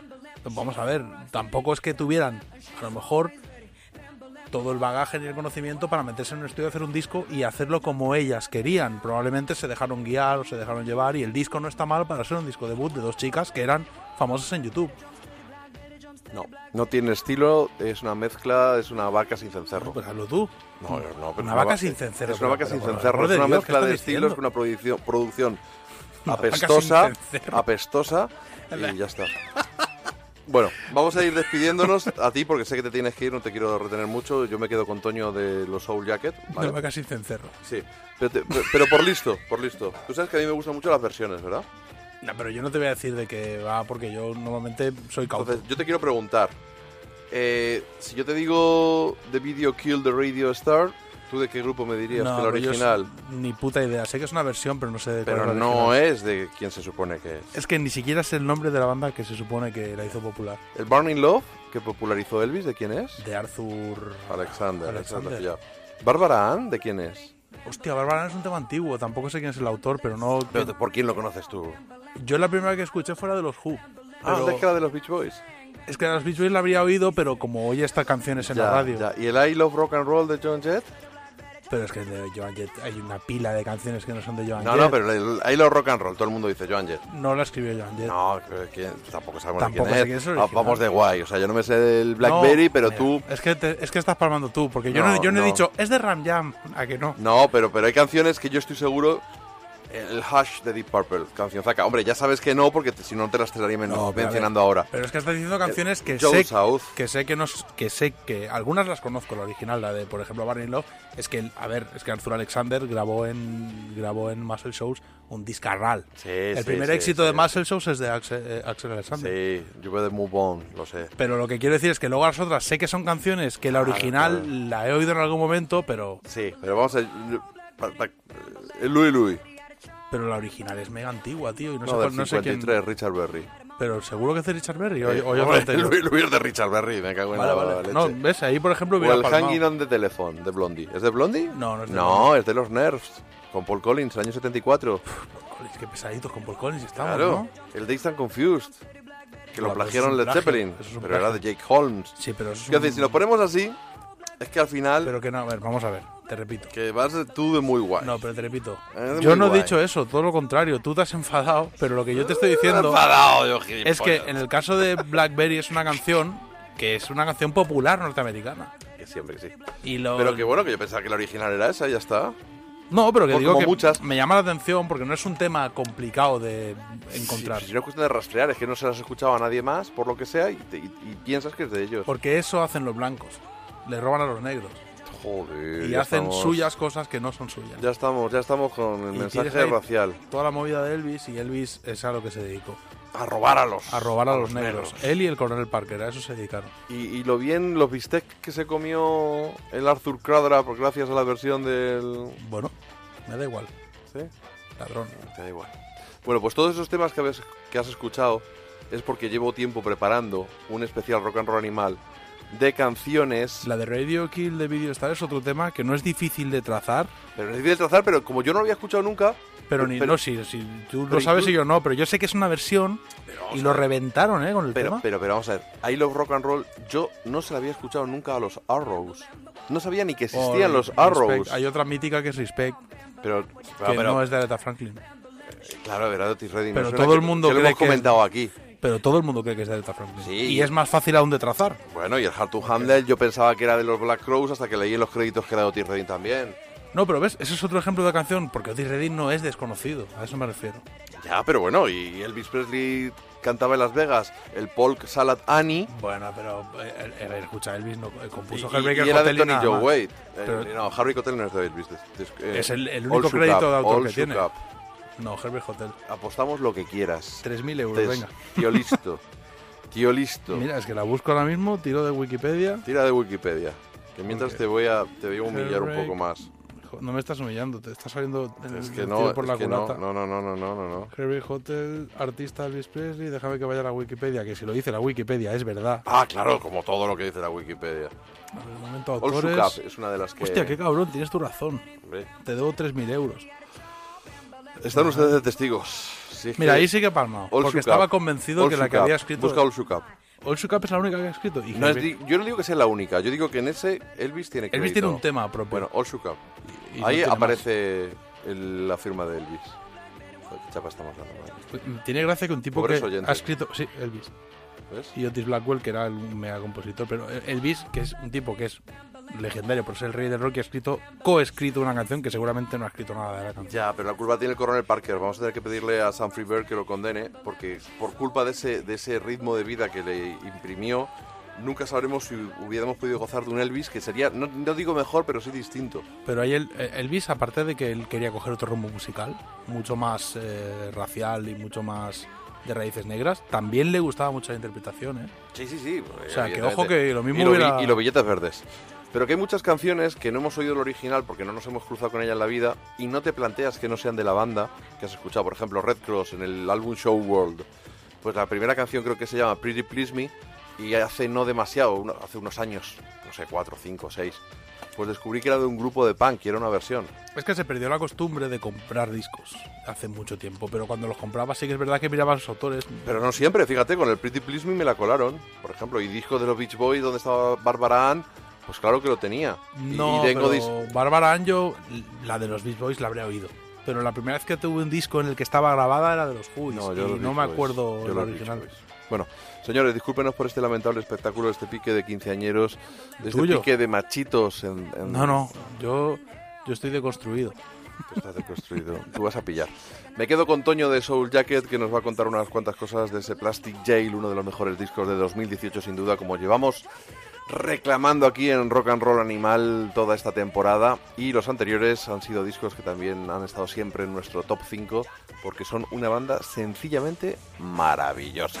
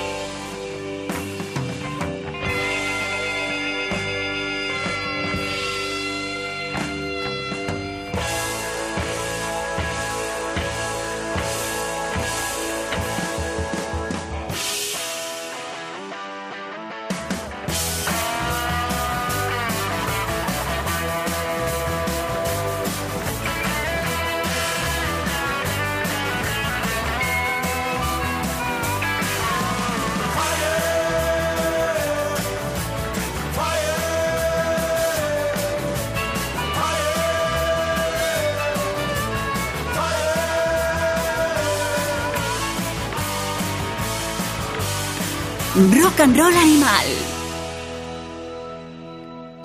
Ahí estaban los Soul Jacket con ese Plastic Jail, uno de los mejores discos sin duda que se han hecho en 2018, ya no solo en este país, sino en cualquier punto del mundo mundial, que dirían nuestros queridos y admirados Goma Espuma.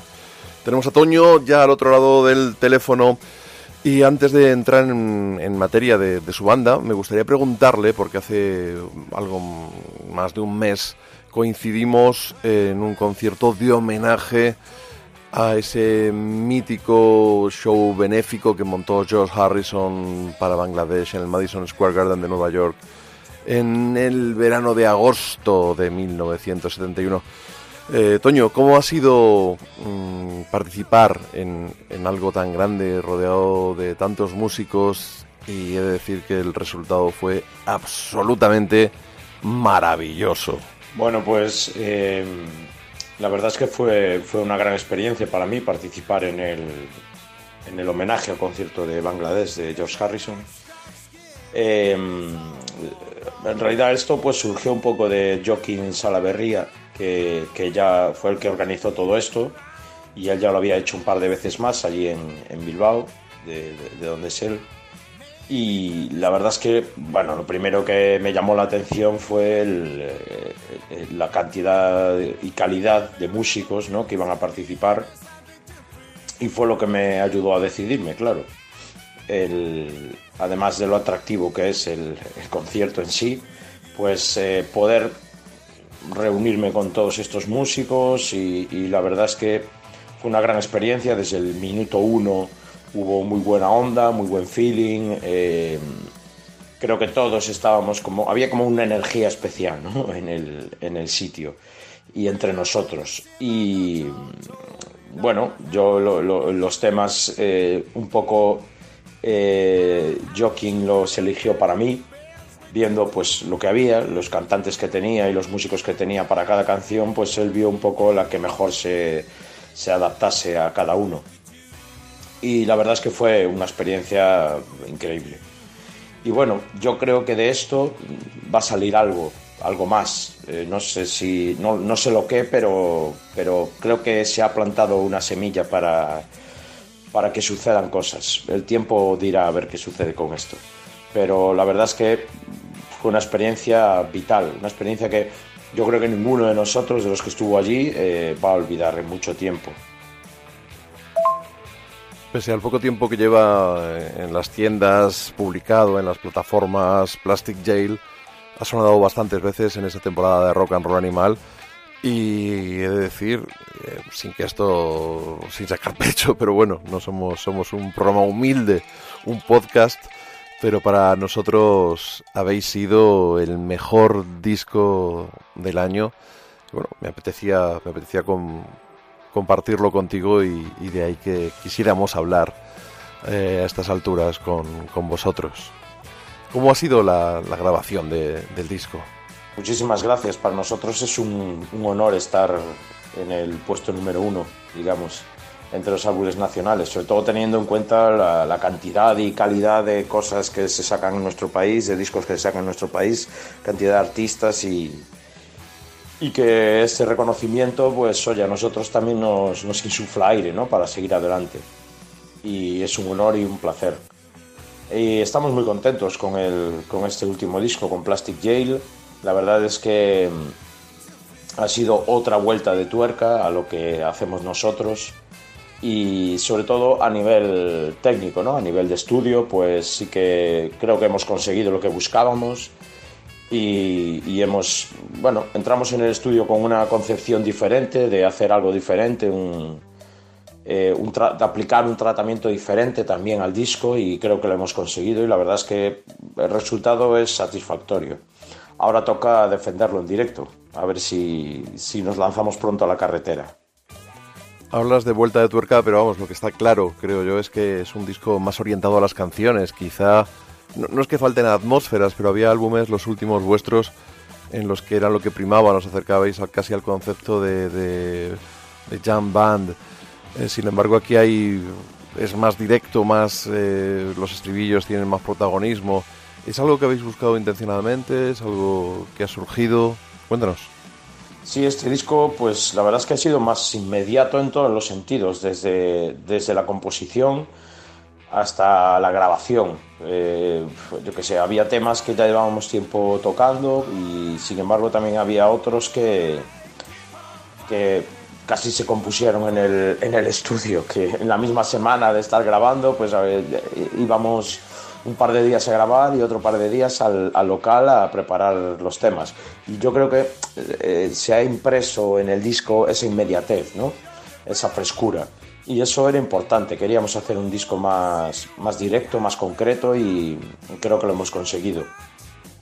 Eh, es un poco, hay pinceladas de todo lo que ha sido de Soul Jacket y toda la evolución durante todos estos años, pero sí que creo que hemos vuelto un poco al, al inicio, ¿no? A Good Mama, que es un disco que nos consta que a mucha gente es el que más le gusta, cada uno tiene sus gustos, eso está claro, pero sí que eh, está más orientado al rock and roll y mm, incluso hay algún tema con unas pinceladas de pop, ¿no? De- y pop bien entendido, el pop que nos gusta. Y, y sí que hemos experimentado pues en otros sentidos, ¿no? otras veces experimentábamos con la propia canción y sin embargo en este disco pues hemos experimentado más en el estudio, pues con, con más producción, con una producción más contemporánea, digamos, con efectos, hemos grabado eh, instrumentos aparte, armónicas, hemos vuelto a grabar metales, hemos... es otra concepción ¿no? de que discos anteriores, que era más la banda pura. Aquí buscábamos pues un trabajo más de estudio y de, ya que grabamos en casa, grabamos en los estudios Radar aquí en Vigo y lo teníamos cerca, pues eh, quizá nos sentimos más cómodos y no teníamos la presión de, venga, tenemos que grabar en estos días, se nos acaba el tiempo, no. Íbamos unas horas, luego al día siguiente otras y eh, en el proceso de mezcla también hemos estado muy presentes, teníamos muy claro lo que queríamos conseguir, entonces pues ha sido todo un, un conjunto, ¿no? Eh, que, pues que, que el resultado final pues sea este tiene mucho que ver con que el proceso de grabación y de composición pues también fuera, fuera tan inmediato. En un momento como en el que está la, la industria musical, que desde luego ni mucho menos el, el mejor de su historia y que es prácticamente imposible vivir de, de la música, ¿cómo, cómo lográis mantener este ritmo de, de casi un disco al año y girar además desde una esquina de, de España y, y supongo que a la vez poder comer? Nosotros siempre, siempre hemos sido una banda muy, muy inquieta, ¿no? No, no, no somos muy conformistas, siempre estamos, siempre estamos currando, somos muy, muy currantes, la verdad, y, y, también tenemos el, el defecto y la virtud al mismo tiempo de que nos cansamos muy rápido. Eh, Nos cansamos de nuestras propias canciones, nos cansamos de... No sé, entonces eso como que te empuja un poco a seguir adelante y a, seguir haciendo cosas nuevas evolucionando. Siempre estamos intentando buscar esa vuelta de tuerca, siempre estamos también por otra parte, eh, durante las giras siempre lo decimos que, escuchamos mucha música y, y también eh, todo eso es como una riqueza y un aprendizaje que hacemos todos juntos. Entonces nos ayuda a, decir, hostia, pues próximo disco vamos a tirar por aquí, vamos a intentar esto. Y a la vez que lo estamos pensando, ya nos estamos poniendo las pilas para, para arrancar, ¿no? Entonces eso te da una dinámica. En este último disco, por ejemplo, el, el tema de composición lo llevaba Jorge y ya trajo unas las canciones bastante ya masticadas. Entonces eh, sí que eh, nos ayudó a, a ponernos manos a la obra muy rápido. Pero sí que somos una banda muy inquieta. Es complicado, es complicado, ya todo el mundo lo sabe, eh, llevar tu vida personal, eh, dedicarte a esto, intentar sacar pasta para vivir. Es muy complicado, pero es algo que vivimos con pasión y es algo vital para nosotros, lo hacemos con todo el respeto del mundo y, y nosotros, bueno, nuestra intención es siempre llevar este ritmo, ¿no? A veces es, es más fácil, otras veces más difícil, pero está claro que si uno tiene esa energía y, esa, y ese empuje, pues si todos tiramos en la misma dirección, pues lo llevamos adelante, con más es, con esfuerzo, pero bueno, eh, en, este, en esta vida nada es fácil. Si quieres conseguir cosas, tienes que currártelo. Desde luego de falta de esfuerzo es algo que no os va a poder acusar nunca. Y bueno, decía antes que habéis sonado mucho en este programa, pero no solo con este disco, con los anteriores habéis sido disco del año para Rock and Roll Animal en alguna ocasión. También estáis siempre como favoritos de los redactores de la revista Ruta 66. De hecho, en- se ha publicado hace muy poquito la revista de enero de 2018, de 2019, y sale el ranking de los, las votaciones del 18. Habéis quedado terceros por detrás de Hermanos Cubero solamente y de Bourbon. Bourbon, una pedazo de banda casi hermanada con vosotros, entiendo. Pero claro, nosotros vivimos un poco en esa burbuja, sois enormes para nosotros, vamos a vuestros conciertos.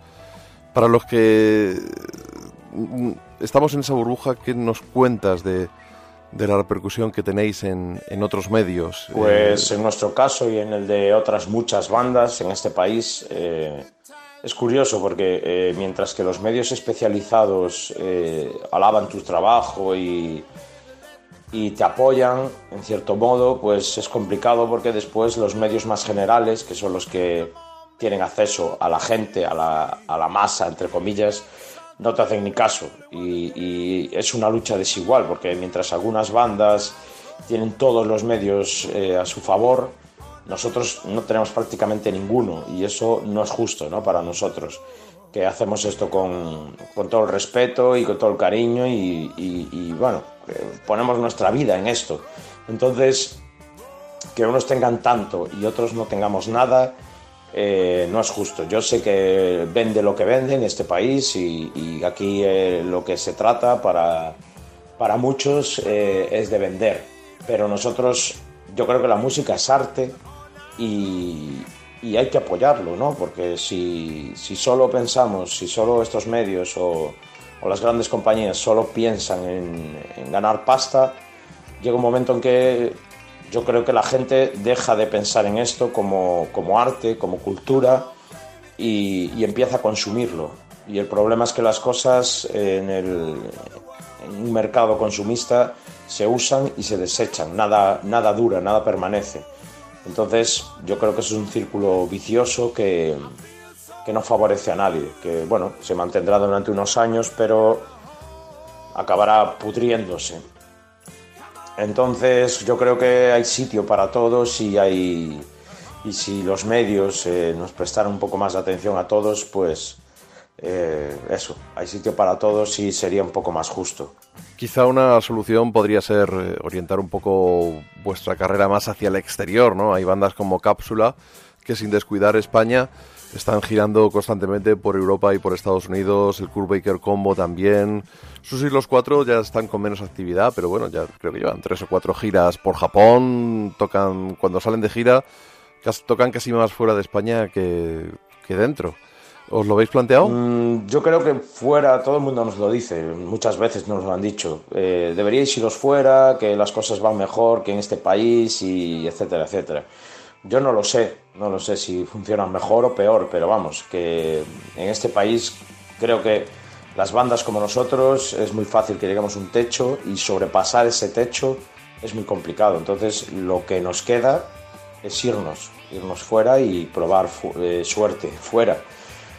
Eh, no sé, el futuro se verá, pero aquí la cosa está muy complicada. Bueno, veo que no, que no descartáis nada y imagino que el sueño de cualquier músico es llegar a vivir de ello, llegar a vivir de lo que amas, de lo que realmente te apasiona y una vez que lo artístico está garantizado, supongo que, que las expectativas a gente como vosotros no, no os deberían faltar. Pues nosotros, nuestra idea es, es, es seguir adelante, seguir haciendo discos, seguir mejorando y bueno, nosotros hacemos esto con el mayor cariño, el mayor respeto, por la música sobre todo, por, como te decía antes, por, por el arte, que es hacer música. Y no es que nos creamos unos genios, pero sí que nos gustaría que el día de mañana se la gente escuche nuestros discos y digan, joder, pues esta banda eh, molaba. Y dentro del mar de, de música y de productos de los que hablábamos antes, pues esta banda destacó por, por hacer, bueno, pues algo bien, ¿no? Entonces nuestras expectativas, pues eso, son seguir mejorando, seguir haciendo buenas canciones, eh, probaremos a salir al extranjero, por lo menos lo vamos a intentar, salir y ver si la cosa funciona bien. Y bueno, como no podemos luchar contra los elementos, eh, si vemos que esto no va para adelante, intentaremos reducir el ritmo. El ritmo me refiero a giras, a a comerte horas y, días en la carretera, pero seguiremos ahí en menor medida, pero yo creo que seguiremos ahí. No sé, es muy difícil pensar en el futuro, ojalá que, que esto vaya bien. Llevamos ya 15 años en, haciendo música y siempre desde el primer día con la ilusión de, de estar ahí y disfrutar sobre todo y hacer lo que, lo, que nos apasiona, lo que nos apasiona y esta necesidad vital para nosotros que es hacer música. Entonces, bueno, si vosotros seguís ahí, nosotros seguiremos aquí. Me encanta veros con, con este ánimo y lo que espero es que la suerte os sonría un poquito porque preparados estáis de sobra para agarrar cualquier oportunidad y, y voltearla. Porque eh, canciones las tenéis enormes, vuestros conciertos son tremendos. Y Toño, mil gracias por haber estado con nosotros este ratito y os seguiremos pinchando y escuchando y estoy seguro que nos vais a seguir dando muchas, muchas, muchas horas de, de alegría. Ha sido un placer estar aquí con vosotros en Rock and Roll Animal. Muchas gracias por, por darnos voz, por creer en nosotros y nos vemos en los, en los conciertos, que también es otra, otra de las partes importantes. Hacer discos está muy bien, pero luego queda el directo, que yo creo que nuestro directo también es uno de nuestros fuertes y nadie debería perdérselo. Así que nos vemos en las salas. Un abrazo grande. Hasta pronto. Pues sí, Toño, doy fe de, de la grandeza de vuestro directo. Eh, la última ocasión que os vi en Madrid en una sala fue en la, en la Clamores, a reventar. Luego en Leganés, en un festival con Arizona Baby, con la Milky Way Express, también os salisteis. Y la próxima cita es el 8 de marzo, aquí en Madrid, en, creo que es el Palacio de la Prensa. Esperamos que, que deis otro bolo tremendo y desde luego nosotros no os vamos a fallar y vamos a estar ahí apoyando siempre la buena música y sois de esas bandas que, que no nos imaginamos ni muchísimo menos que nos podáis fallar. Toño, una de las mejores gargantas de la escena rockera actual, nos sirve como colofón de este rock and roll animal, una guinda magnífica y también una forma estupenda de arrancar este enero de 2019. Nos escuchamos prontito. En unos días estamos de vuelta en Rock and Roll Animal, Dolphin Riot y un servidor. Y no olvidéis que el 9 de febrero tenemos en la sala Fan House de Madrid eh, la fiesta Rock and Roll Animal con Moses Rubin y Peralta.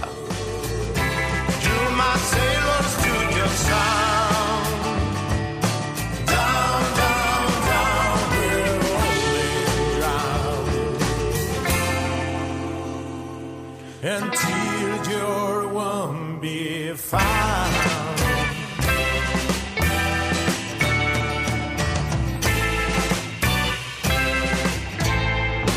Don't you have a